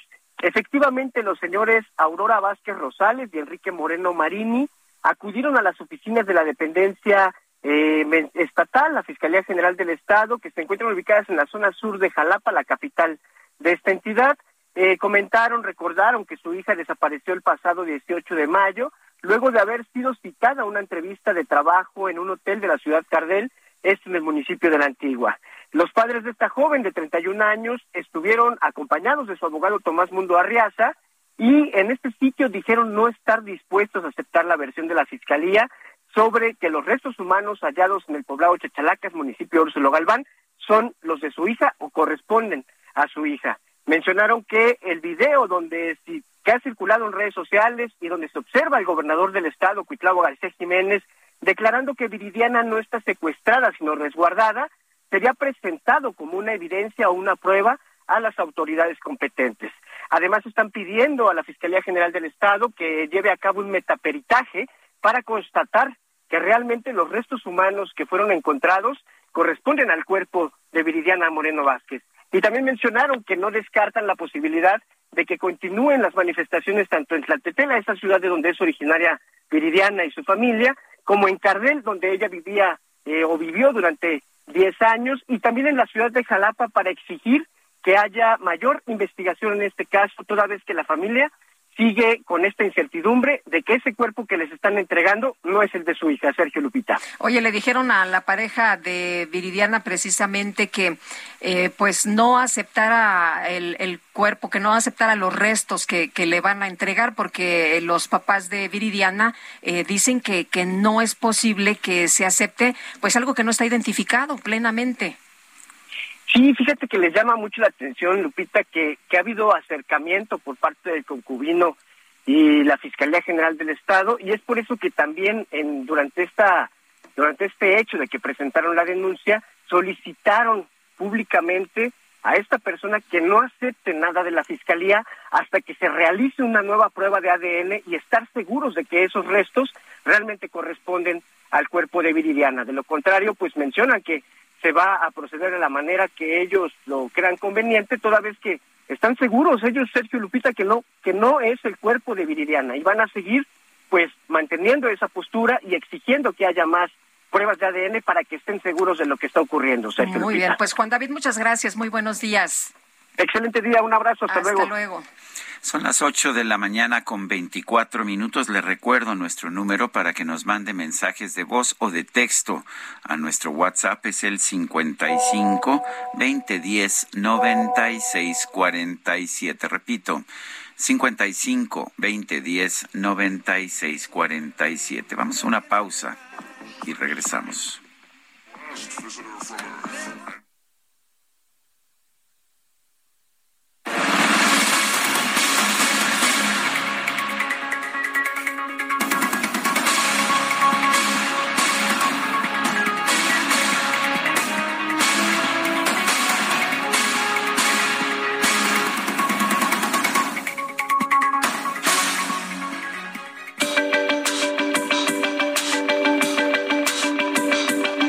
Sergio Sarmiento y Lupita Juárez quieren conocer tu opinión, tus comentarios o simplemente envía un saludo para ser más cálida esta mañana.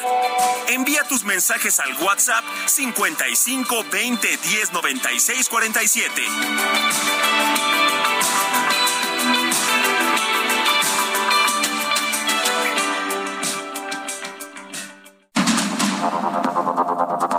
Continuamos con Sergio Sarmiento y Lupita Juárez por el Heraldo Radio.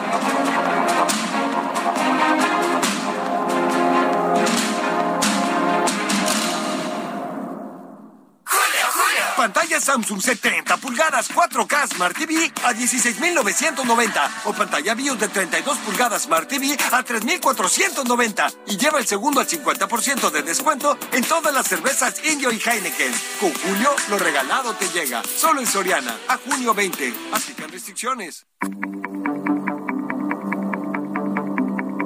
Jaque Mate con Sergio Sarmiento.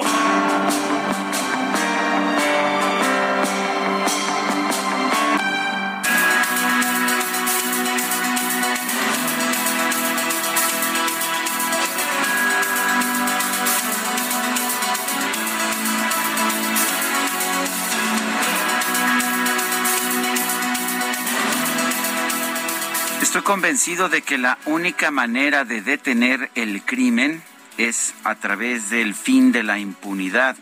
Por eso, por eso me parece muy positivo que el subsecretario de Seguridad Ciudadana, Ricardo Mejía, haya anunciado esta mañana que ya han sido detenidas siete personas.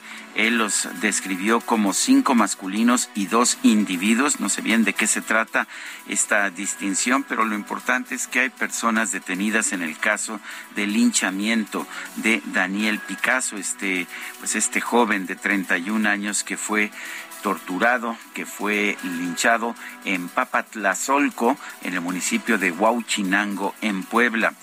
De nada sirve decir que estos hechos son parte del México profundo, parte de los usos y costumbres y que por lo tanto la sociedad no puede hacer nada. Lo que nos dice la historia es que en otros lugares del mundo también, donde hoy hay justicia, donde, eh, donde hoy se respeta la ley y no hay impunidad, también había todo tipo de linchamientos de personas por ser de raza negra o por ser judíos o por profesar una religión distinta a la de la mayoría. Estos linchamientos no son aceptables, no importa, no importan los usos y costumbres de una comunidad. Qué bueno que el gobierno puede tomar medidas para castigar a los responsables, independientemente de que el presidente de la República piense que no se debe hacer nada en estos casos. Si realmente logramos acabar con la impunidad en los linchamientos, ya no tendremos linchamientos en la República Mexicana. Yo soy Sergio Sarmiento y lo invito a reflexionar.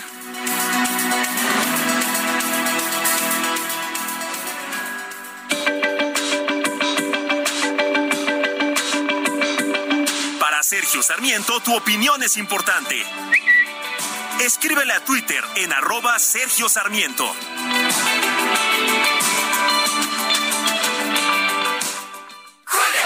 Este rolón me llega al corazón. Pues para que te llegue el rolón o aerosol, lleva el segundo al 50% de descuento en todos los desodorantes marca Rexona, Axe y Nivea. Y además lleva el segundo al 50% en todas tus compras en farmacia. Con Julio lo regalado te llega. Solo en Soriana. A junio 19. Aplican restricciones. Got on board a westbound 747. Think before deciding what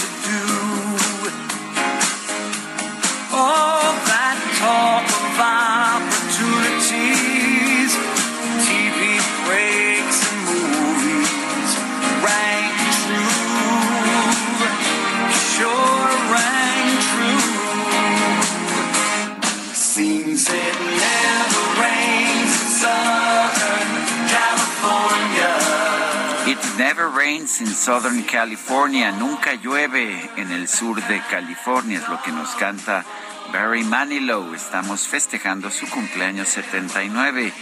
Grandes éxitos allá en los años 70, ¿no? Pues sí, Sergio. y aquí, no importa de qué año sea, pero aquí las bailan todas, ¿eh? Coreografía. Since 2013, Bombas has donated over 100 million socks, underwear, and t shirts to those facing homelessness.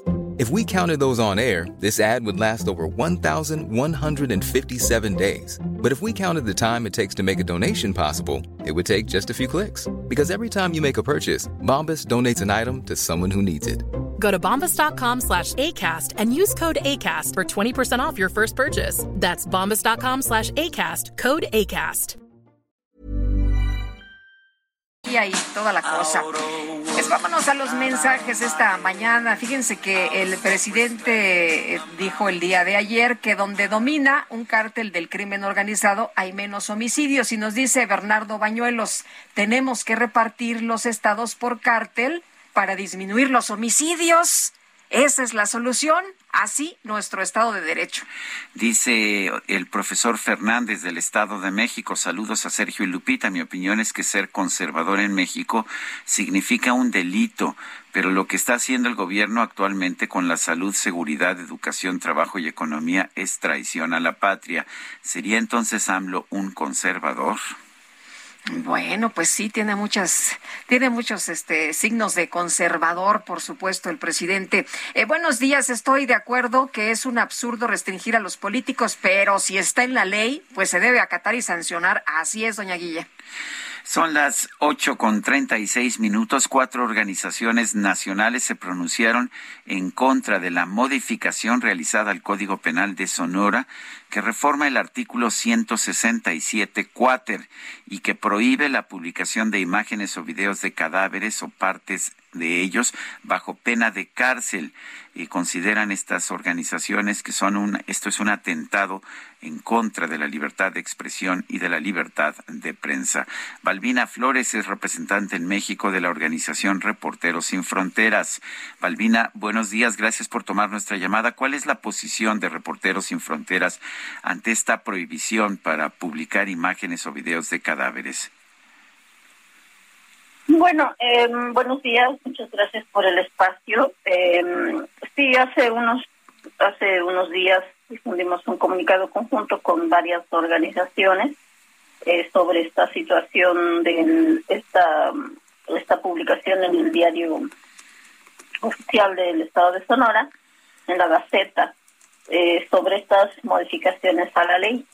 Y lo que estamos, eh, obviamente, eh, viendo en este en este caso pues son las restricciones que se están dando a la libertad de expresión nos parece algo realmente pues grave es una es una tendencia que hay en varios estados este modificar el código penal eh, y, esa tentación de restringir la libertad de expresión específicamente cuando tiene que ver con las coberturas en campo de las y los periodistas. Entonces, eh, estas modificaciones de este reportero sin fronteras no, no cumplen con los objetivos legítimos de reducir la violencia y proteger a las víctimas, sino que generan un efecto de censura sobre la información de relevancia pública, como es la seguridad en un, en un país donde hay un contexto de inseguridad muy fuerte en varias regiones del país, entre ellos obviamente Sonora lo que nosotros vemos es que este decreto depende de limitar el flujo de información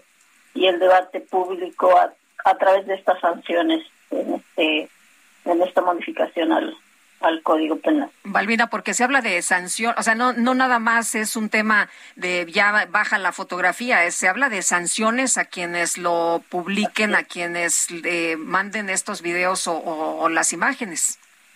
Así es, específicamente, y quienes obviamente cubren esta es, esta, este tipo de información, obviamente lo que hacen pues es de alguna manera restringir la libertad de expresión. ¿no? Hay que decir claramente que finalmente las filtraciones de estas imágenes, tal como se señala ahí, pues no las hacen las y los periodistas o los que hacen cobertura de esta información, sino lo hacen las propias autoridades y de eso hay eh, pruebas fehacientes de cómo las autoridades filtran este tipo de informaciones eh, eh, para, pues sí, para de alguna forma eh, denostar a las víctimas, ¿no? Cuando, sobre todo en el caso de, los periodistas, se da mucho.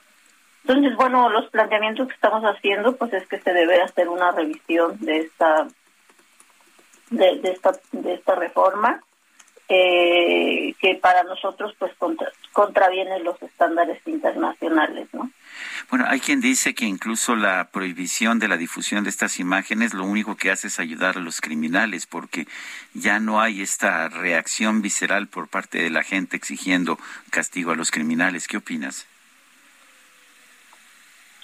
Pues no, realmente creo que eso no, no, no ocurre así, sino que, bueno, la verdad es que el, los periodistas en particular, que son los que a los que podría afectar este este este decreto, pues obviamente no no son los que afectan la información, ¿no? o sea, el, eh, en realidad los criminales tienen sus propios medios de información por los que difunden, usan también las redes sociales, ¿no?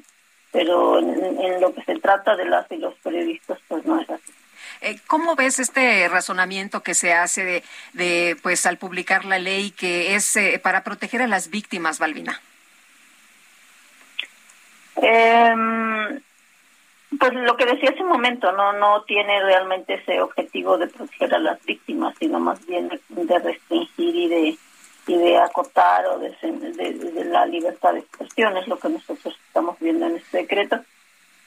Consideramos que debieron eh, contemplarse estándares internacionales para hacer esta reforma. Hay que decir que también en, en el estado de Puebla hay un proceso similar que próximamente estaremos eh, publicando una postura al respecto.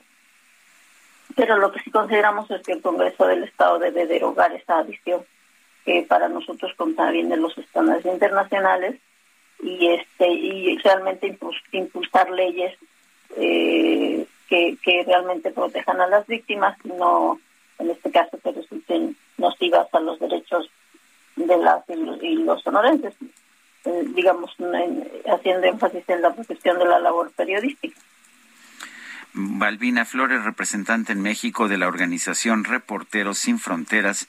Gracias por tomar esta llamada. Muchas gracias, buenos días. Bueno, ayer, ayer hubo una recuperación importante de los mercados bursátiles después de que la Reserva Federal de los Estados Unidos anunció un alza en las tasas de interés de 0.75%. La recuperación fue eh, bastante significativa, pero esta mañana se están desplomando las bolsas de valores allá en los Estados Unidos. Todavía no hay información de la bolsa mexicana, pero seguramente va a ser arrastrada también.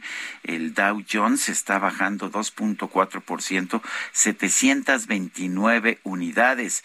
El Standard Poor's eh, se desploma 2.7%, el Nasdaq 2.8%. Son caídas muy fuertes con apenas 12 minutos de transacciones en el día de hoy. El peso está también perdiendo terreno en ventanillas bancarias se ubica en este momento en 21.10 pesos por dólar, ya está otra vez por arriba de los 21 pesos por dólar, mientras que en el mercado al mayoreo que reacciona mucho más rápidamente a estas circunstancias, hay una pérdida de 1.62%, eh, el, el tipo de cambio al mayoreo se ubica en estos momentos en 20.58 con 40, 20.58 40, 20 pesos 58 8.40 por dólar.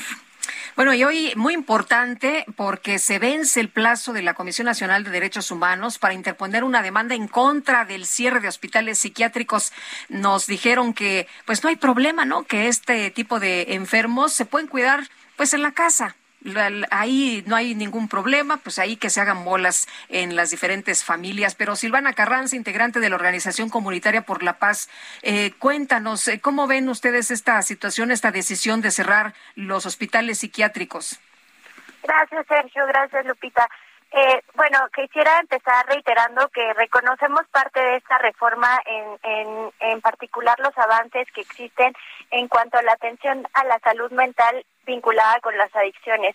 Creemos que es valioso la perspectiva de atención a las personas usuarias que pues incorpora el enfoque de reducción de daños y riesgos y además también un enfoque de derechos humanos de las de las pacientes psiquiátricos eh, en particular reconoce la capacidad jurídica de, las y los pacientes eh, reconoce eh, al consentimiento informado como un núcleo del derecho de la salud y de la libertad individual y en ese sentido nosotros reconocemos esos aportes.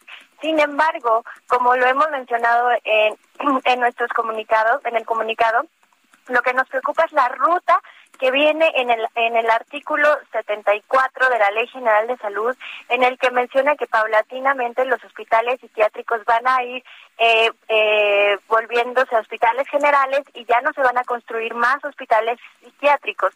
Y nuestra, nuestra preocupación radica en tres, en tres aspectos. En primer lugar, creemos que esta ruta de implementarse mal puede acrecentar, aseverar las desigualdades de género, pues eh, eh, como mencionabas, al encargar los cuidados a las familias, este trabajo radica principalmente en las mujeres. Por otro lado, eh, nuestra preocupación es por las personas inimputables. Eh, desde Ocupa y de todas las organizaciones que emitimos el comunicado, trabajamos con personas privadas de la libertad y por el derecho a la reinserción y nos preocupa que eh, con el cierre de estos hospitales, las y los jueces se queden sin eh, alternativas para brindarle a los inimputables eh, pues pues opciones para que puedan llevar sus procesos fuera de prisión. Y esto entonces significa que las personas inimputables que no tienen capacidad para reconocer la ilicitud de sus acciones se vean pues restringidas a llevar todo esto en cárcel donde no van a poder tener la atención a la salud eh, que merecen no y eso sí creemos que es eh, eh, va en contra de la progresividad del derecho de la salud y en cuanto a la Comisión Nacional de Derechos Humanos esta ya emitió el, el día de antier un comunicado en el que respalda la, la reforma. Sin embargo, en 2016 la misma comisión se manifestó, eh, eh, bueno, eh, reconoció que las personas inimputables en prisión pues tienen, bueno, sufren violaciones a, sus derechos humanos, principalmente a la de la atención de la salud, y que por ello las personas inimputables deberían de estar en instituciones de salud especializada, es decir, en instituciones psiquiátricas especializadas, para que no sufrieran estas vejaciones. Exactamente qué es lo que pasaría con estos ah, enfermos ahora que estén cerrados los psiquiátricos. ¿Se van a casas, van a otros hospitales? Eh, ¿Qué pasa con ellos? Eh, lo que lo que propone la reforma es que ahora la, la atención de la salud mental, que está muy bien, va a tener eh, atención primaria, secundaria y terciaria como cualquier otro como cualquier otro padecimiento médico. Vamos a poder ir a clínicas vamos a poder ir a clínicas más especializadas o a hospitales en este caso. Sin embargo, ya no van a poder existir eh, los internamientos forzosos que realmente pues eran un problema, eh, pues porque había pues tratos crueles, inhumanos y degradantes, pero tampoco los va a haber voluntarios, para la gente que realmente necesitaba estar en una institución de salud psiquiátrica por sus contextos familiares complejos, violentos y estigmatizantes, estas, estas alternativas eran la opción para no caer en abandono social, en calle o en la prisión. Muy bien, pues muchas gracias Silvana por platicar con nosotros de este tema. Muy buenos días. Gracias a ustedes y a su, audiencia. Muchas gracias por el espacio. Hasta luego. Pues, eh, ¿de quién va a ser ahora la responsabilidad? ¿Quién se va a echar eh, esa carga tan, tan grande? Eh, no eres especialista, ¿no? Si tienes algún enfermo, pues, ¿cómo lo cuidas o quién lo cuida? Pues sí. Bueno, vamos a otros temas. La Suprema Corte de Justicia rechazó que las corridas de toros y las peleas de gallos puedan ser consideradas como patrimonio cultural o que puedan ser designadas por gobiernos estatales como patrimonio cultural. Diana Martínez nos tiene la información. Así es, Sergio Lupita, muy buenos días. Las peleas de gallos y la fiesta taurina, al traducirse en actividades que generan sufrimiento, agonía e incluso la muerte de especies sintientes de manera innecesaria o injustificada, no pueden ser consideradas como patrimonio cultural inmaterial. Así lo determinó la segunda sala de la Suprema Corte de Justicia de la Nación al aprobar por cuatro votos el proyecto del ministro Alberto Pérez Dayán, que precisa que a estas actividades no se les puede clasificar de esa manera se hizo en un decreto de Nayarit, pero eso no significa que el máximo tribunal se pronuncie sobre su prohibición. La segunda sala invalidó parcialmente el decreto de la entidad que declara las peleas de gallos y la fiesta taurina como patrimonio cultural inmaterial y que fue publicado el 9 de mayo de 2019 en el periódico oficial del estado de Nayarit. Este decreto fue impugnado por una asociación civil y la parte más importante es que eh, la Suprema Corte de Justicia de la Nación determinó que las entidades no tienen la facultad de emitir ese tipo de declaratorias, pues eso le corresponde a la federación. Hasta aquí mi reporte. Daniela García, ah, perdón, Diana Martínez. Diana Martínez, muchas gracias. Interesante, hubo un cambio en el dictamen que me parece importante. En un principio se rechazaba eh, se rechazaban las corridas de toros y peleas de gallos por el sufrimiento a las especies animales. En realidad lo que está determinando ahora la Suprema Corte es que eh, pues no le corresponde a, los estados declarar este tipo de festejos como patrimonio cultural. Bueno, pues eh, vámonos ahora con otros temas. El titular de Servicios de Agua y Drenaje de Monterrey, Juan Ignacio Barragán, informó que se recuperaron cuando menos mil litros de agua por segundo de tomas clandestinas. Y ahora sí nos vamos con Daniela García. Adelante, Daniela. Hola, Daniela. Sergio Lupita, muy buenos días. El día de ayer se dio a conocer que al menos mil litros por segundo de agua fueron recuperados tras detectar y clausurar tomas clandestinas de 400 litros por segundo en el municipio de Los Ramones, otros más 600 en el municipio de Linares, según informó el titular de Servicios de Agua y Drenaje de Monterrey, Juan Ignacio Barragán. El funcionario señaló que el agua será reincorporada a los acueductos que abastecen a la población tras trabajos realizados por el Estado y con agua. Se repondrán los acueductos del Cuchillo, Monterrey y Linares Monterrey respectivamente. Barragán, bueno, agregó que se sumará el agua de un río que tiene una represa ilegal en el municipio de Gualahuises y una presa ilegal junto a la cola de caballo en el municipio de Santiago, así como un lago y dos presas ilegales junto al río Ramos en Allende. Aunado a esto, se reveló que la autoridad ha hecho 13 denuncias por mal uso de agua, 261 reducciones o clausuras a través del programa intergubernamental de inspección. Además, se han atendido 2.564 reportes de fuga, recuperando 1.298 litros por segundo de agua. Durante la misma conferencia, Barragán reveló que la autoridad mantiene optimismo de que la próxima semana se presenten lluvias importantes en el estado, sobre todo en la zona citrícola, ya que estaría acercándose al Golfo de México una onda tropical que podría ayudar a precipitaciones pluviales precisamente en la zona sur del estado. Al mismo tiempo, congratuló al 50% de la población que ha logrado reducir su consumo, casi llegando al consumo deseado por la autoridad, que es de 12 mil litros por segundo en la ciudad. Es la información esta mañana, Sergio Lupita. Daniela, muchas gracias. Muy buenos días. Tras un apagón que se registró el pasado 6 de junio en Baja California, un recién nacido resultó lesionado debido a que médicos y enfermeras practicaron una cesárea con la luz de teléfonos celulares y debido al apagón, para que veas, Lupita, que sí hay costos muy importantes cuando falla la electricidad. Estos hechos ocurrieron en la clínica de especialidades eh, en la clínica de especialidades internacional de Mexicali, que se ubica en Avenida Michoacán de la colonia Pueblo Nuevo, y fueron los hechos ocurrieron alrededor de la una de la tarde, según la señora Sonia Andrade, abuela materna del recién nacido de nombre Julián Adriel. Su hija Carla Araceli Urizandi tenía programada una cesárea a las 11 de la mañana. Los médicos permitieron su ingreso a las 12.40 de la tarde. Minutos después, sin embargo, se fue la luz. La joven madre, aún consciente, pese a la anestesia, se dio cuenta de la situación y le pidió al doctor David Santoyo que no quería dar a luz en esas circunstancias. No me quiero operar así sin luz, tengo mucho miedo, es lo que dijo la madre. El médico, sin embargo, le comentó al padre del recién nacido que el quirófano estaba iluminado, incluso lo invitó a estar presente en el parto, pero, pero no tuvo el acceso. El médico salió más tarde para notificar al padre que su bebé había nacido con hemangioma, por lo que tuvieron que cortar y reconstruir su oreja.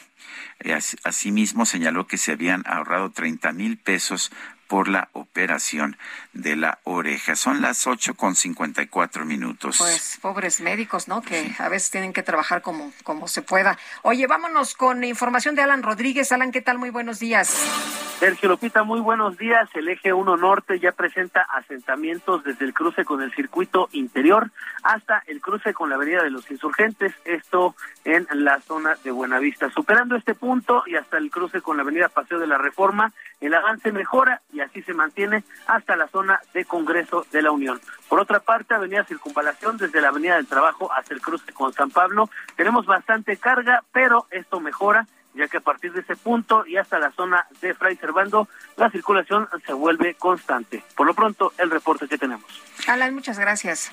Estamos al pendiente, buen día. Vamos a una pausa y regresamos.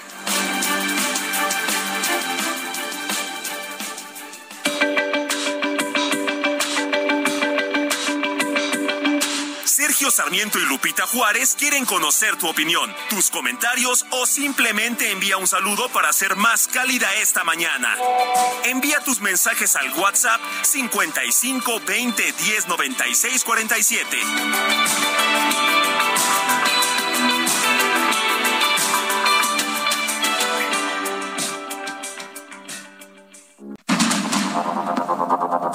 Continuamos con Sergio Sarmiento y Lupita Juárez por el Heraldo Radio.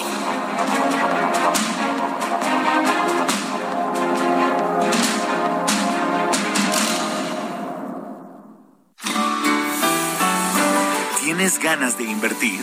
¿Tienes ganas de Puebla?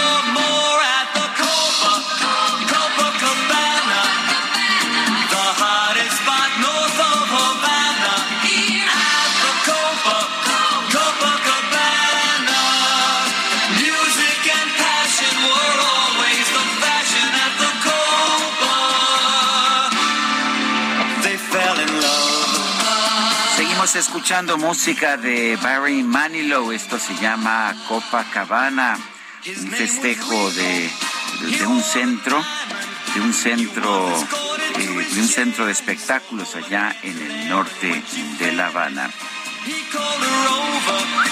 Copacabana. Mensajes de nuestro público. Ya, hay que quitarnos las plumas amarillas eh, a seguir trabajando. Así es. Bueno, nos dice Arnold, buenos días, magnífico su trabajo. ¿Qué le pasa a López? Usos y costumbres. En el México prehispánico era uso y costumbre sacrificar hombres, mujeres y niños. ¿Este señor añora esos tiempos? Dice Jesús Díaz, caray Sergio, por lo visto ahorita digas lo que digas, no serás del agrado del presidente, pero tú nunca te has distinguido por ser un queda bien. Queda bien, no conocía yo esa palabra. Se oye bien.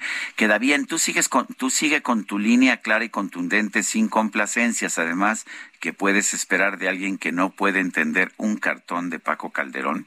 Sí, oye, el presidente le tuvieron que explicar. ¿De qué Dice, mira, trataba?" me ponen en la hamaca. Eh, señor, Es eso un es un diván, diván, no es una hamaca, no es una hamaca, repito. bueno, este nos dice otra persona en el auditorio, buenos días, Sergio Lupita, es un agasajo escucharles, pero hoy más con la música tan bonita, aunque soy 21 años más joven que Barry Manilow, me encanta. Son las nueve de la mañana con tres minutos. Vámonos a la micro deportiva. Ahora sí, los beats ya están cargados y listos para ser proyectados directo en todo tu cuerpo. Con ustedes. La micro deportiva. Para el mundo entero. Abuelita, soy su nieto.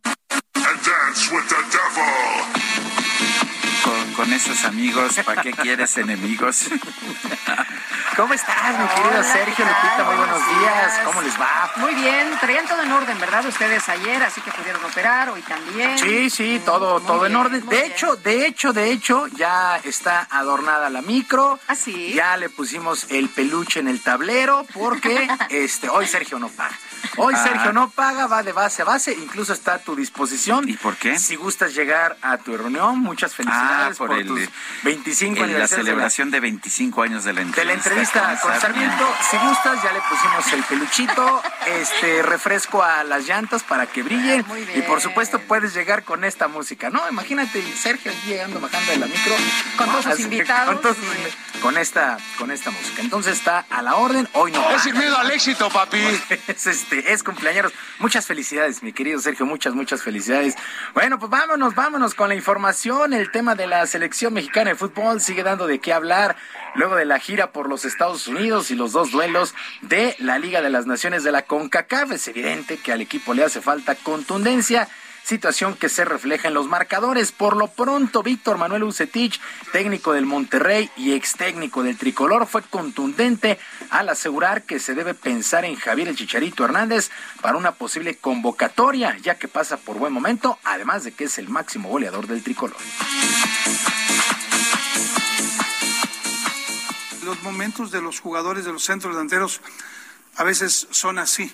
Entonces, eh, yo creo que ese, no puede haber eh, situaciones en una selección, ese divisionismo, esas formas de pensar, si mm, no puede haber berrinche, no a estas alturas. Tendría que este, ser muy profesional todo y buscar el bienestar de lo que es el- la selección nacional.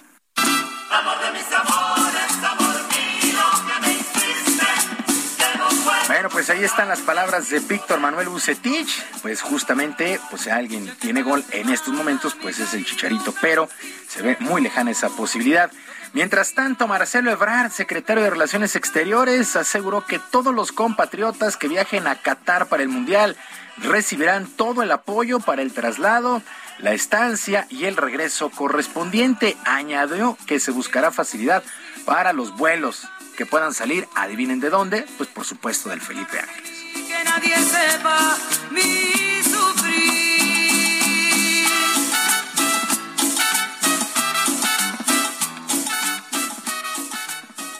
Eh, va a haber un equipo especial allá para atender a la afición mexicana que va, que estimamos probablemente llegue hasta los 80 mil o más mexicanas y mexicanos en el Mundial en Qatar.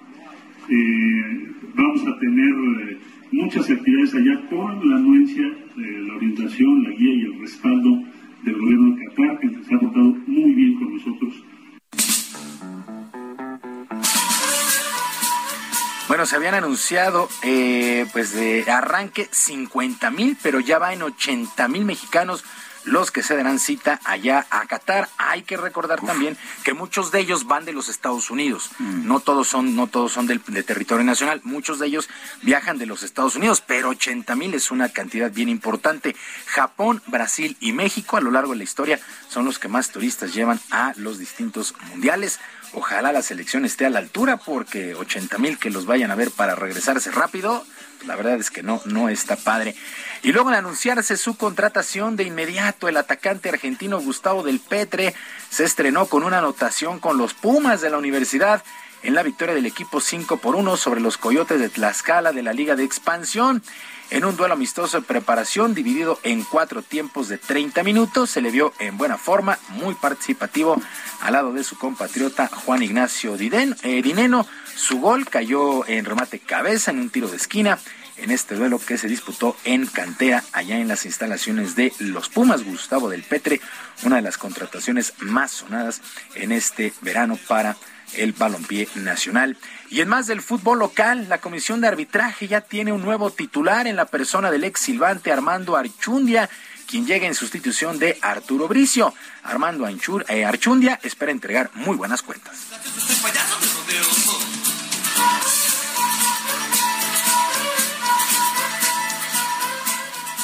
Y bueno, hoy me siento tan emocionado e ilusionado como hace 16 años y les voy a platicar la anécdota por qué. El día 13 de julio del 2006 estaba dirigiendo mi primer partido de Copa del Mundo entre las selecciones de Brasil y Croacia. Hoy, 15 de junio del 2022, estoy iniciando un proyecto muy importante donde trabajaremos en equipo, trabajaremos de la mano con todos ustedes por el bien del fútbol y por el bien del arbitraje.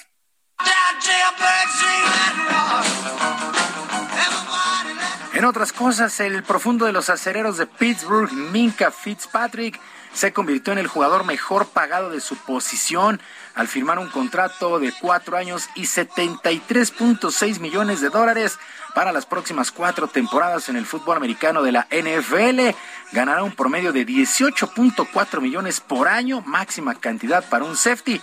Fitzpatrick tiene 25 años, acumuló 11 intercepciones, dos de ellas las regresó hasta touchdown desde que llegó al equipo en 2019. Además, acumula 144 tacleadas en solitario y 203 combinadas y es un muy buen jugador y ahora es el mejor pagado en su posición en toda la liga.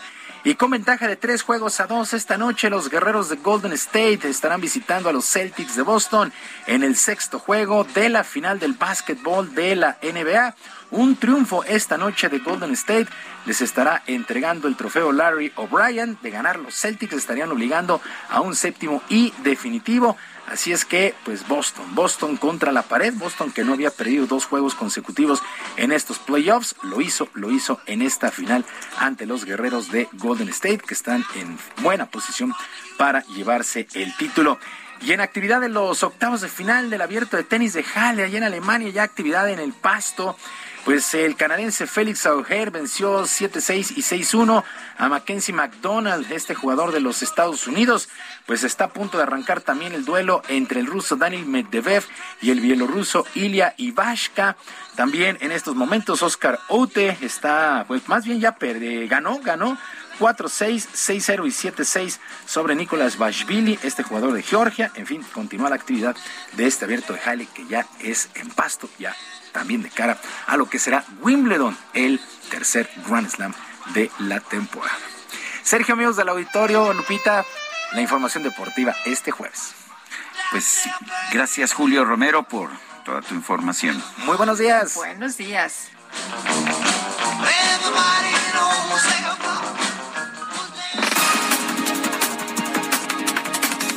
Son las 9 de la mañana con 11 minutos. Vamos a un resumen de la información más importante. Esta mañana el presidente López Obrador confirmó que el gobierno federal planea acudir a tribunales internacionales para mantener frenadas las actividades de la empresa Cálica en el estado de Quintana Roo. Así como ellos acudieron a tribunales internacionales, nosotros vamos a acudir a la ONU y a tribunales internacionales. No cancelamos la posibilidad del acuerdo, pero mientras estemos en el gobierno, apegados a la legalidad, no vamos a permitir que se extraiga material de construcción de eh, Calica. Incluso estoy pensando también hacer una notificación a las bolsas de valores donde cotiza la empresa. El subsecretario de Seguridad Pública del Gobierno Federal, Ricardo Mejía, informó que ya son siete las personas detenidas por el hinchamiento del abogado Daniel Picasso ocurrido en Huauchinango, Puebla.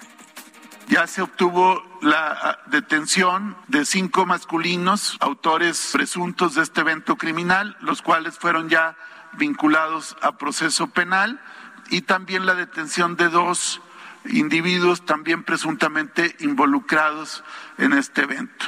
El, el hinchamiento, como ustedes lo saben, se provoca a partir de la desinformación, del rumor alentado y de la exacerbación de, pues, de los ánimos de la comunidad.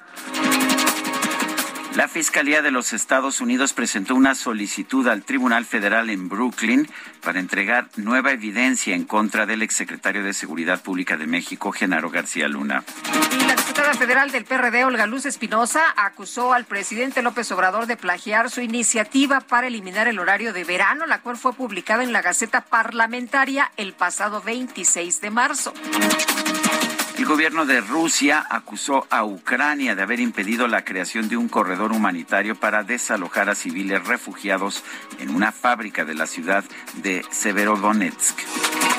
El canciller de Alemania, Olaf Scholz, el presidente de Francia, Emmanuel Macron, el primer ministro de Italia, Mario, eh, Mario Draghi, llegaron esta mañana a Ucrania. Están en Ucrania para reunirse con el mandatario de ese país, Volodymyr Zelensky.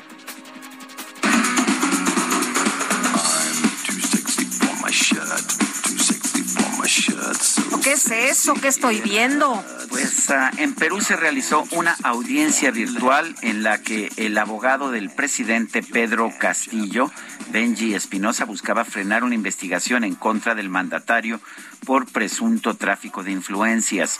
Sin embargo, la sesión fue interrumpida debido a que la defensa compartió por accidente un video de un actor porno brasileño bailando de forma sugerente. Por este incidente, el canal del Poder Judicial peruano frenó la transmisión.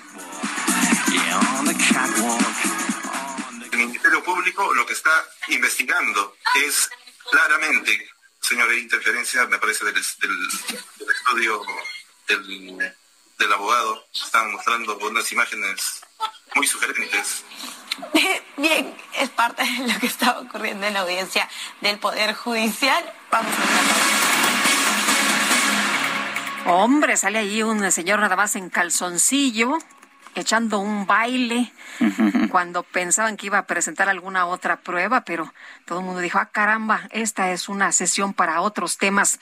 Bueno, Movimiento Ciudadano exigió a Morena que respete la resolución del Tribunal Electoral del Poder Judicial de la Federación que obliga al Congreso de la Unión a asignarle un espacio en la comisión permanente. Misael Zavala, cuéntanos, ¿qué tal? Muy buenos días.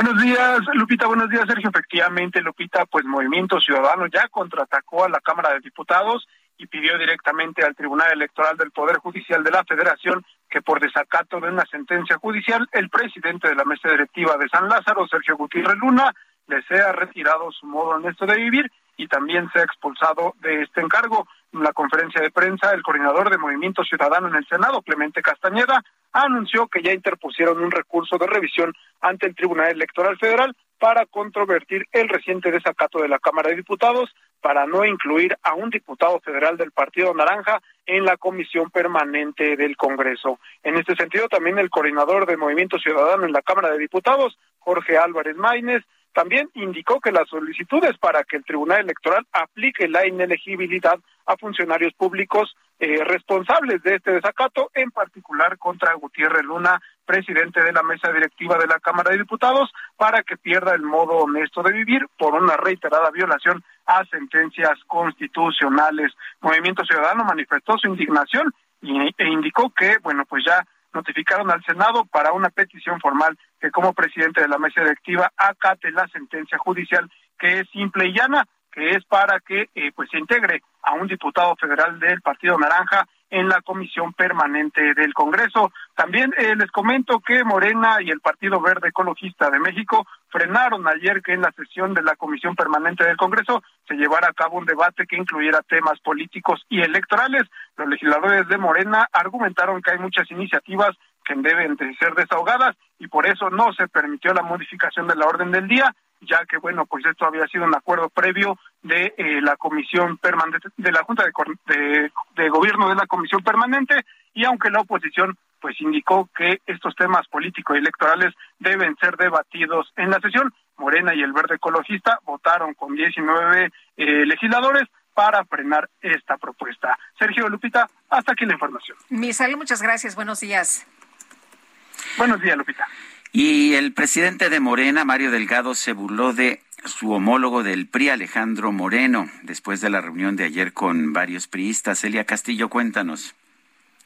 Buenos días, Sergio Lupita, lo saludo con gusto. Así es, bueno, pues el dirigente nacional de Morena, Mario Delgado, realizó una publicación en Twitter justamente pues un día después de esta reunión que sostuvo Alejandro Moreno con los expresidentes del partido y de los diversos señalamientos que hay en su contra. A través de su cuenta de Twitter, el líder morenista cuestionó el apoyo que le han dado eh, pues al PRI, a los integrantes de la Alianza Va por México, así como otros actores de oposición como Claudio X eh, González.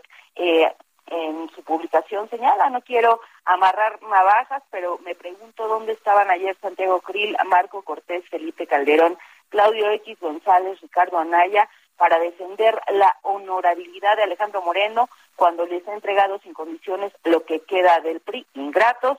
Alito no está solo con este hashtag remató el, eh, dirigente de Morena, pues eh, esto eh, se tomó de alguna manera como una burla al dirigente nacional del PRI, aunque algunos también lo señalaron como un coqueteo al dirigente del revolucionario institucional, pero bueno, pues es parte de lo que, eh, eh, o el segundo tuit que publicó el dirigente de Morena luego de esta eh, reunión en donde pues aparentemente ofreció su apoyo al líder del PRI, Alejandro Moreno. Este es el aporte que les tengo.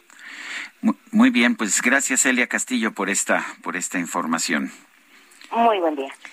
Bueno, y sobre los audios del líder del PRI, Alejandro Moreno, el, estos que ha difundido Laida Sansores y que han sido señalados como pues un delito que estaría cometiendo la gobernadora de Campeche, el presidente López Obrador señaló que es un asunto de la fiscalía y que no se va a meter en cuestiones partidistas. Vamos a escuchar.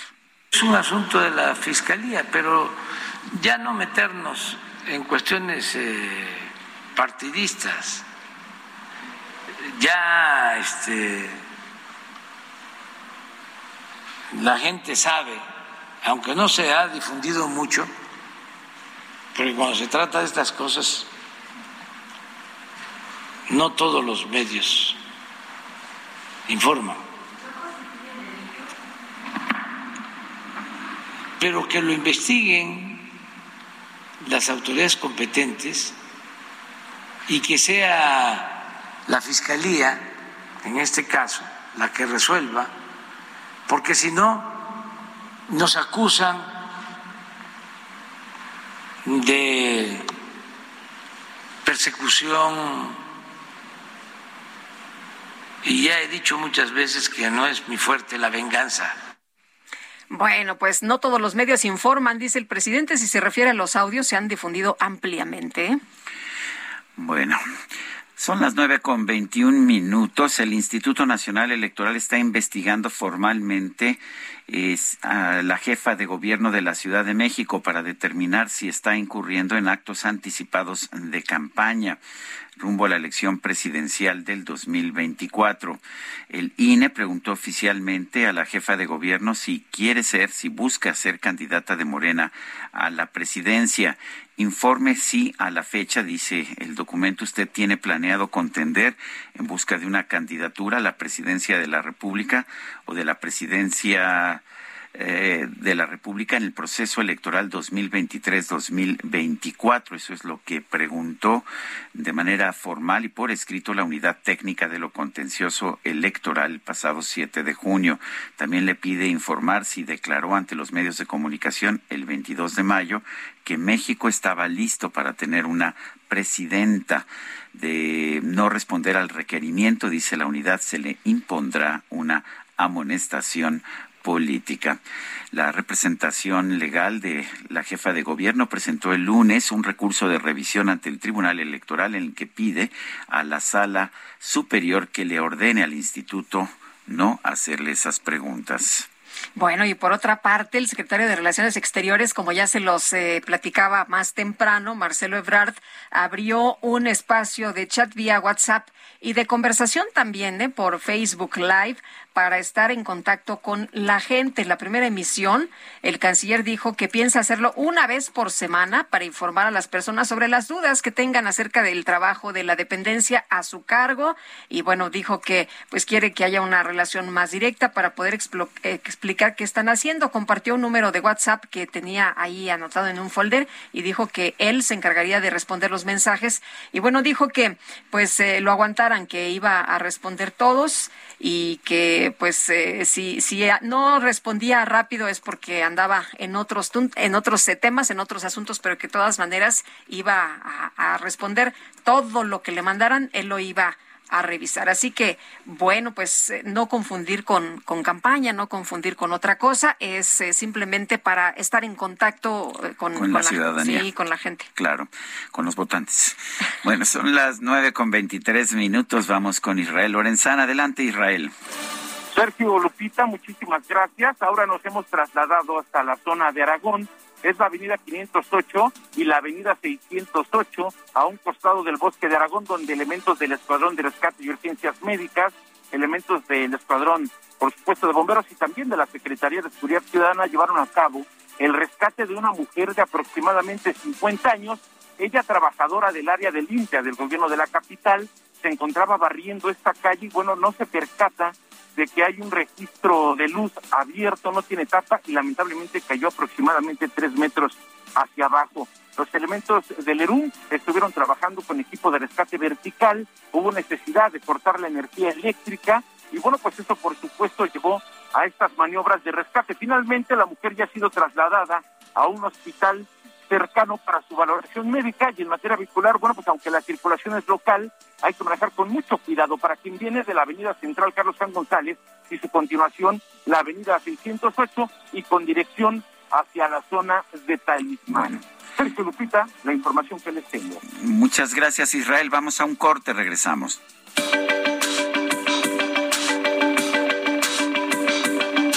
Sergio Sarmiento y Lupita Juárez quieren conocer tu opinión, tus comentarios o simplemente envía un saludo para ser más cálida esta mañana. Envía tus mensajes al WhatsApp 55 20 10 96 47.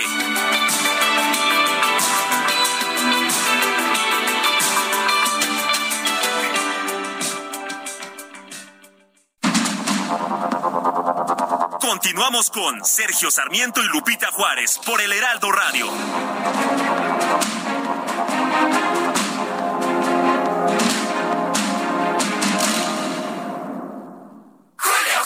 Espinosa, ¿y la tarea? ¿Con qué rollo me vas a salir esta vez? Uy, para salir con buenos rollos, llégale al 3x2 en todo el papel higiénico y toallas de cocina.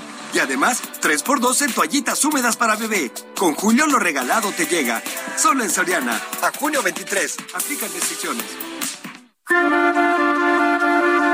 Este 16 de junio se celebra el Día Internacional del Niño Africano, con el objetivo de fomentar la reflexión sobre las necesidades y de la infancia en este continente. Algunos de los graves problemas que enfrentan los niños en África son el VIH-Sida, la inestabilidad política, las guerras, el hambre, la falta de sanidad y la falta de acceso a una educación de calidad.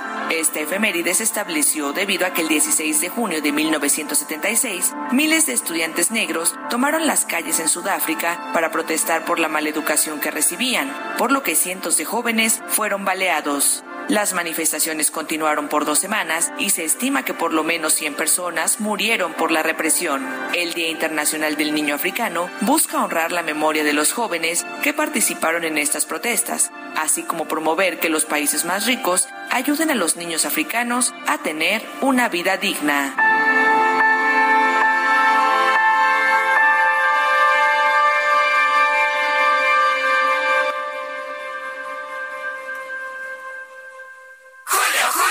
Aprovecha pantalla LG de 55 pulgadas 4K UHD Smart TV a solo 9,990 pesos y además 30% de descuento en bocinas y bafles. Sí, 30% de descuento. Con Julio lo regalado te llega. Solo en Soriana. A junio 23. Aplican restricciones.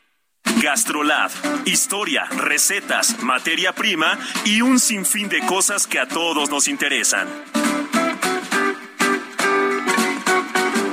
Hola amigos del Heraldo Radio, soy el chef Israel Arechiga de Gastrolab y yo sé que muchos de los que nos están escuchando están empezando a inclinarse un poco por una alimentación con menos carne, con menos productos de origen animal y más de origen vegetal.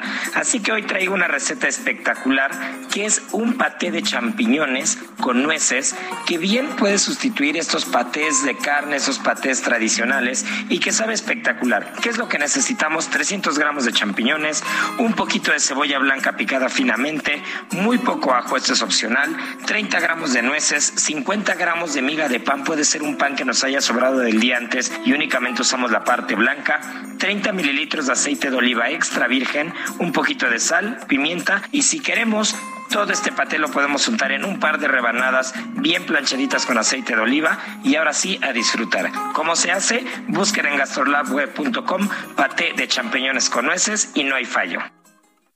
Te encontré al atardecer, ibas descalza y estabas sudando y yo te abracé, te acompañé, bailando hasta el amanecer. La última vez que estuve a tus pies, todos brincábamos para elevarnos y aquí estoy de pie contigo otra vez, bailando hasta el amanecer.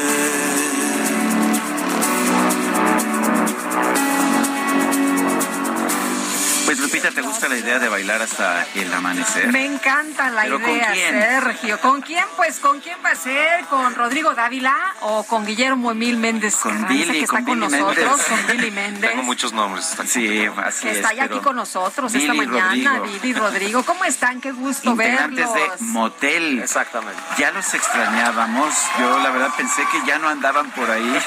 Pero sí, sí Dije, andábamos Se los por ahí. llevó el COVID. Un poquito sí nos llevó el COVID como a todos, pero también un poquito desde antes del COVID estábamos en una etapa de, de estar un poquito alejados, sin hacer música nueva.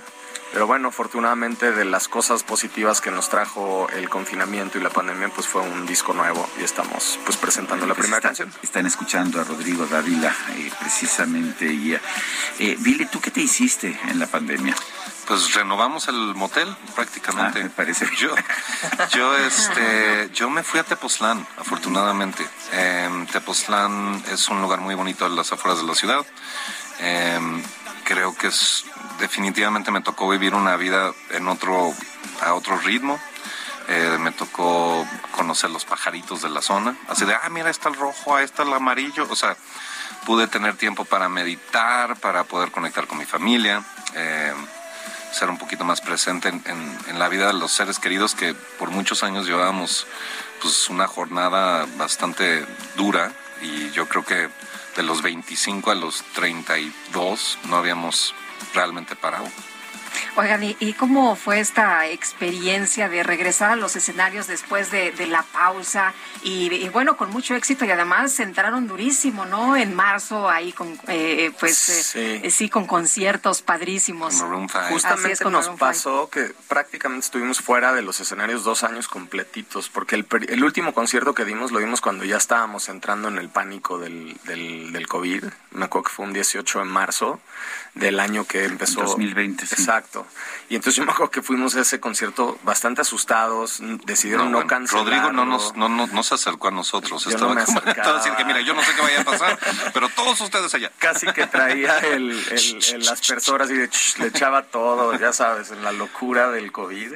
Este, y ahí paró, y dos años después, el primer concierto que dimos fue que nos invitaron a abrir el concierto de Maroon 5 aquí en la Ciudad de México.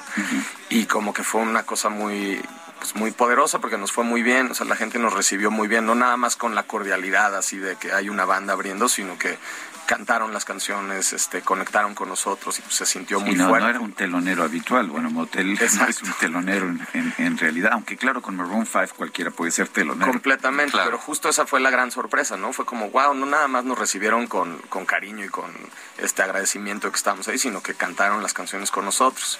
Y a partir de ahí, pues ya hemos estado tocando más, este, estuvimos hace poquito en Morelia y en, y en Aguascalientes, y ahorita también estamos en una gira que se llama Los 2000 Pop Tour, que acabamos de hacer un concierto en la Arena Ciudad de México el viernes pasado, que también estuvo padrísimo, ¿no? Entonces como que todo está medio cayendo en su lugar, música nueva, empezando los conciertos y pues muy contentos. Y después de este aislamiento, ¿no se sienten raros este, ya reuniéndose otra vez, dando conciertos, trabajando, yendo a visitar emisoras de radio? Yo creo que sí, y yo creo que no sé si me, les pasa a ustedes, de repente a mí me entran como, como flashazos de las, del sentimiento de cómo, de cómo uno se sentía en esa época y sí, sí, sí te causa como una especie de conflicto que, que hace no tanto estábamos sí muy encerrados y muy sacados de onda. Sí, como que ahorita estamos a la mitad de entender cuál es el nuevo comportamiento social que hay que tener, ¿no? Cubrebocas hasta dónde, cómo saludas a la gente, este, pero bueno, estamos reaprendiendo todo, ¿no? Oye, ¿y la música cómo surgió? ¿Cómo se juntaban a, a la distancia o cómo, cómo le hicieron? Justo era la distancia, o sea, cada quien tenía su estudio, afortunadamente llevamos mucho tiempo cada quien armando un estudio personal, este, de buen nivel. Eh, y además contamos con un equipo de amigos productores con quienes también trabajamos. Entonces, como que todo era de forma remota. Entonces, esta canción yo la empecé a escribir justo en una temporada que estuve en la playa. Cuando ya de, alguna manera la, la pandemia la, la veíamos como que ya íbamos a dejarla, ¿no? Como que no sé si ya estaba la vacunación o si ya habías empezado a ver gente, como que ya se veía un poquito la, la salida. Y entonces por eso la canción es como muy optimista, es como se trata de, de reencontrarte con, con alguien con quien bailaste hasta el amanecer en el pasado. Este, entonces un momento pues como de, creatividad salió la canción y ahí ya pues se la compartí a Billy y a Benjamín y Gon que son nuestro equipo de producción y pues cada quien en su estudio empezaba a, a hacer la parte que le correspondía a la producción y así se fue haciendo. Supongo que este sencillo es parte de, bueno, ya no son álbumes, pero pues parte de una colección de canciones. ¿Cuál, ¿Cómo se va a llamar esta colección? ¿Cómo la van a promover? ¿Y cuál es la filosofía? ¿Hay una cierta filosofía en esta colección? Pues en cierto nivel, igual y no muy consciente, pero sí, sí hay una. Nosotros hemos estado trabajando un grupo de canciones, varios grupos, de- yo creo que dos o tres grupos de canciones que, que no necesariamente cuajaban, como la dirección y cómo lo estábamos tomando, como que no, no nos convencía al 100% y esta siento que viene con otros tres o cuatro que la acompañan y es como una camada que ya finalmente nos sentimos este identificados con este pues con, más que más que como hacerlo con mucho pensamiento es más como siguiendo lo que te hace sentir. Y me acuerdo que como que Rodrigo me decía sí está padre pero como que no como que necesita más punch como más como algo estábamos persiguiendo un sentimiento creo y creo que se logró y ya sentimos como luz verde para, para seguir eh, abriendo las puertas de los conciertos y de la otra parte del trabajo. Em, como dices, ha cambiado mucho. Los, O sea, la gente creo que ya no escucha realmente discos completos. Em, entonces, yo creo que es más inteligente eh, usar cada material y tratar de, pues, compartirlo, o sea, como, no sé, como repetírselo a la gente varias veces, creo que es hoy en día con tanta información y con tanta este, oferta, pues creo que es importante trabajar los temas poco a poco para que la gente vayan este, enterándose. Pues Billy, Billy Méndez, Rodrigo, Rodrigo Dávila, eh, gracias por estar con nosotros. Rodrigo, saludos a tus padres, Claro los que quiero sí. muchísimo. Y, ah, y gracias por estar con nosotros para presentarnos este sencillo y este retorno de Motel, que debo decir es uno de los grupos que dejaron huella, que han dejado huella en la historia del, del rock en español. Muchísimas gracias. Gracias por compartir este sencillo con nosotros el día de hoy y muchas felicidades por su trabajo, mucho éxito. No, muchas gracias por recibirnos y un saludo a toda la gente que está por ahí escuchando. Qué placer estar aquí otra vez, tocando el cielo, todos de la mano otro atardecer, donde no hay más que hacer, más que brillar igual que ayer. Para Lupita Juárez, tu opinión es importante. Síguela en arroba Lupita Juárez H.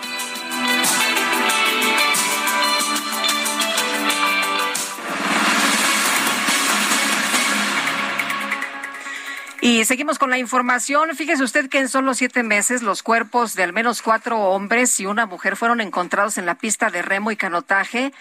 Eh, Virgilio Uribe, ahí de Cuemanco, en Xochimilco, al sur de la Ciudad de México. Vamos a platicar con Sergio Rincón, él es reportero de Animal Político, pues sobre esto que está ocurriendo ahí en Cuemanco. Sergio, gracias. Buenos días. Platícanos de esta información que están dando a, conocer y pues es alarmante, ¿no? Eh, que en tan poco tiempo estemos encontrando o se estén encontrando pues eh, cuerpos ahí tirados. Lupita, Sergio, buenos días. Muchas gracias por el espacio. Cuéntanos, Sergio, acerca de esta investigación. Claro, eh, pues es completamente atípico eh, en lo que va de, eh, pues desde los de- desde los eh, Juegos Olímpicos del 68, realmente no habíamos tenido una situación como esta en, en esta pista olímpica. Eh, son cinco cuerpos en siete meses y han sido encontrados flotando. O sea, de hecho, las personas que practican remo aquí han encontrado estos cuerpos mientras están practicando.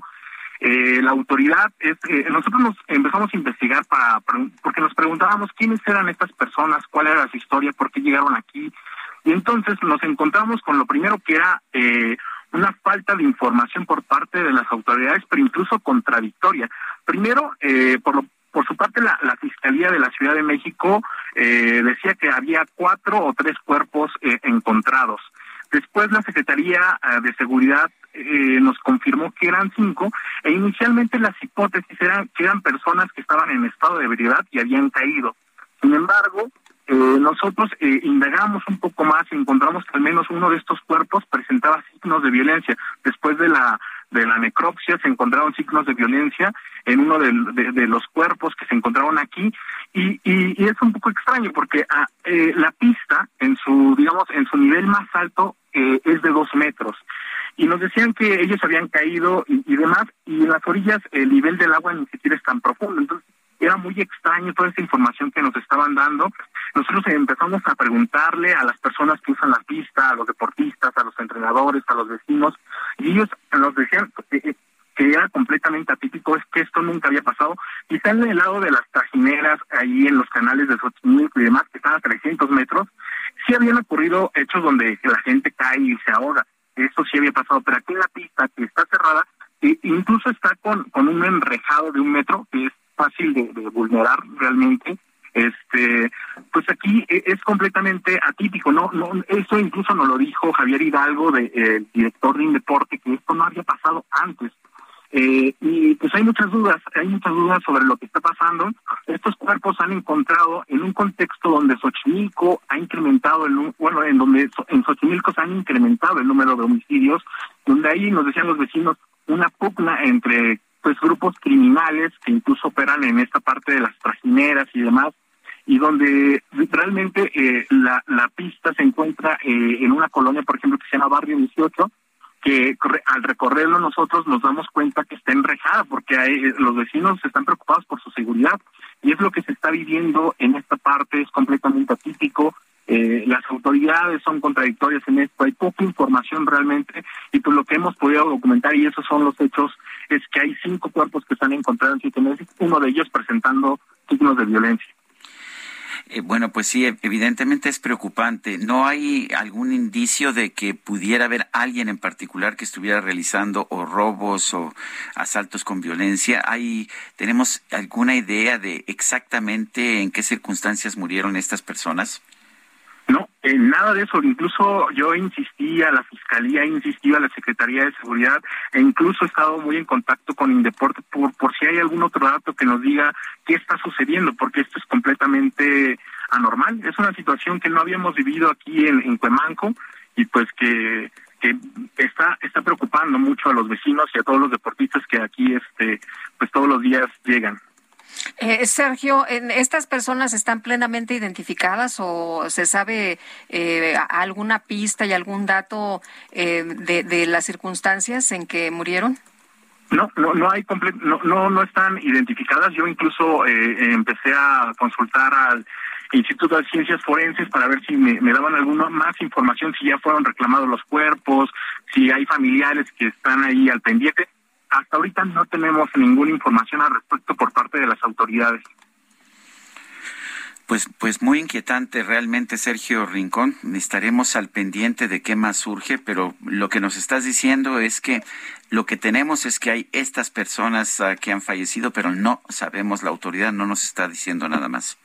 Exacto, solo lo que nos dice es que hay personas alcoholizadas que se cayeron, que esto es súper anormal. Oye, pero, pero entonces se está convirtiendo, si, si tan solo en siete meses estamos viendo este número de personas, de, de- de cuerpos ahí, eh, lo que estamos viendo pues eh, es eh, ya un lugar donde va y se tira a, a est- a esta gente, ¿no? O sea, ya se, les está haciendo vecinos. costumbre. es lo que temen los vecinos, que haya grupos criminales que, que estén tirando cuerpos aquí, que estén utilizando este espacio para tirar cuerpos. De hecho, esta semana hubo una búsqueda de una joven eh, que se perdió en Xochimilco, que se extravió en Xochimilco, y su celular dio como geolocalización este punto. Y entonces el, el martes pasado realizaron un operativo con buzos, con binomios caninos, este, para buscar a esta, a esta joven y pues bueno, ese es otro de los casos que se suman a los tantos hechos que están dando en Xochimilco.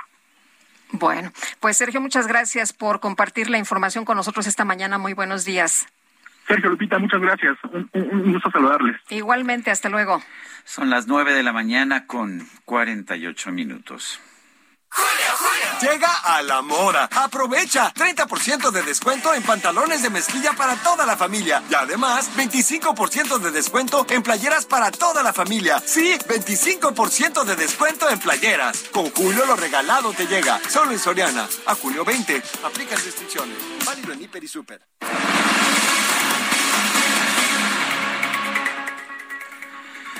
Bueno, pues ah, rápidamente le había yo informado temprano que los mercados estaban muy complicados, había caídas fuertes en los mercados internacionales allá en los Estados Unidos.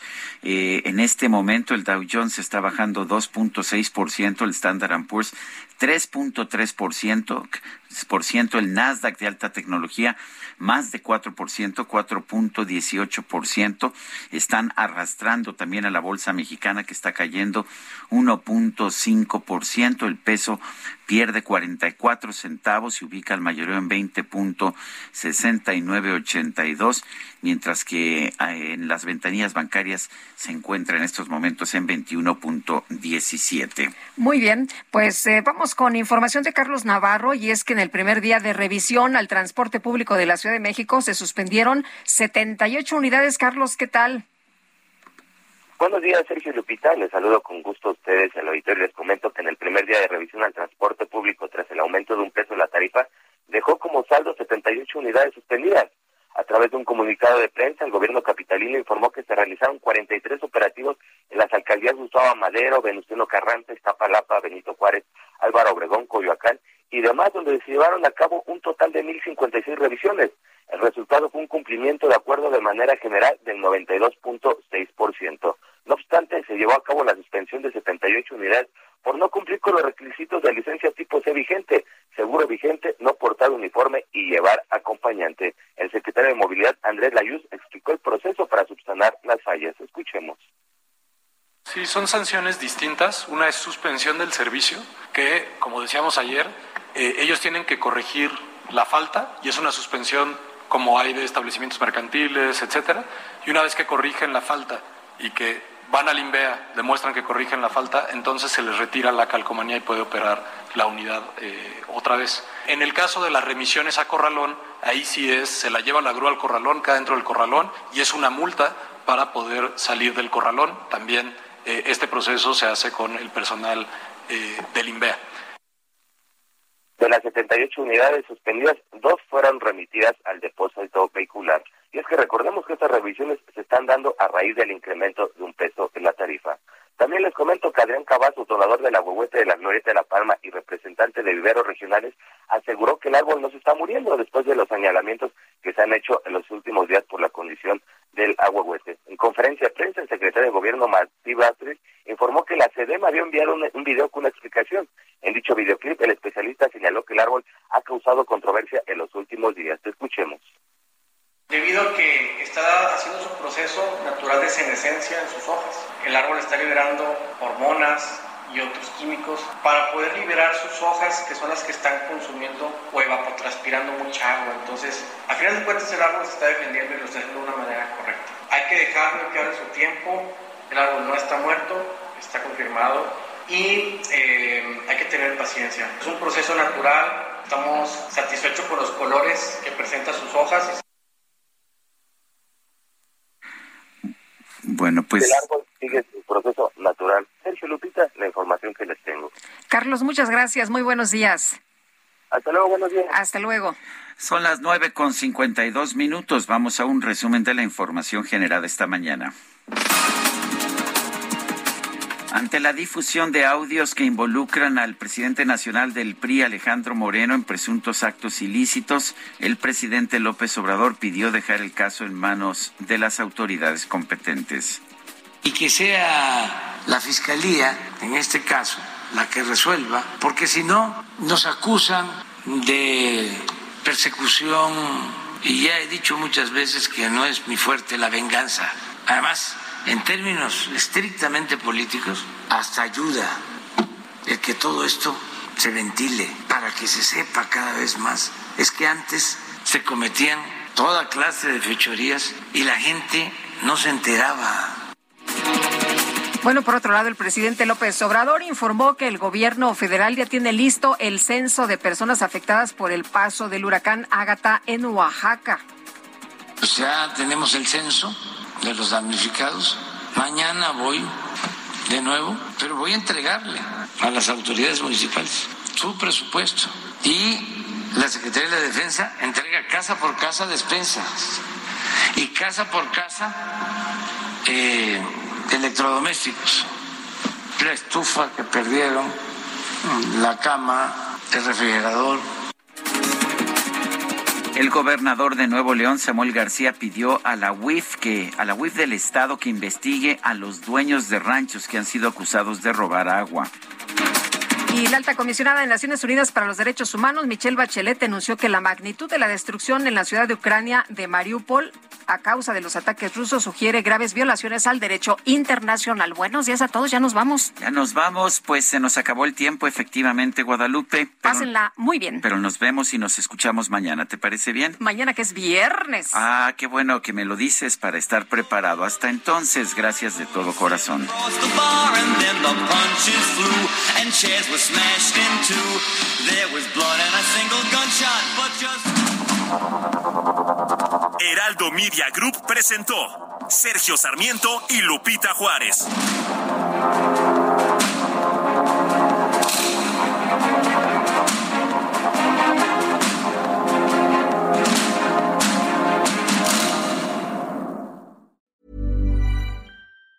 Hi, I'm Daniel, founder of Pretty Litter. Did you know cats tend to hide symptoms of sickness and pain? I learned this the hard way after losing my cat, Gingy. So I created Pretty Litter, a health monitoring litter that helps detect early signs of illness by changing colors, saving you money and potentially your cat's life. Pretty Litter is veterinarian developed, and it's the easiest way to keep tabs on your fur baby's health right at home. Go to prettylitter.com and use code ACAST for 20% off your first order and a free cat toy. Terms and conditions apply. See site for details.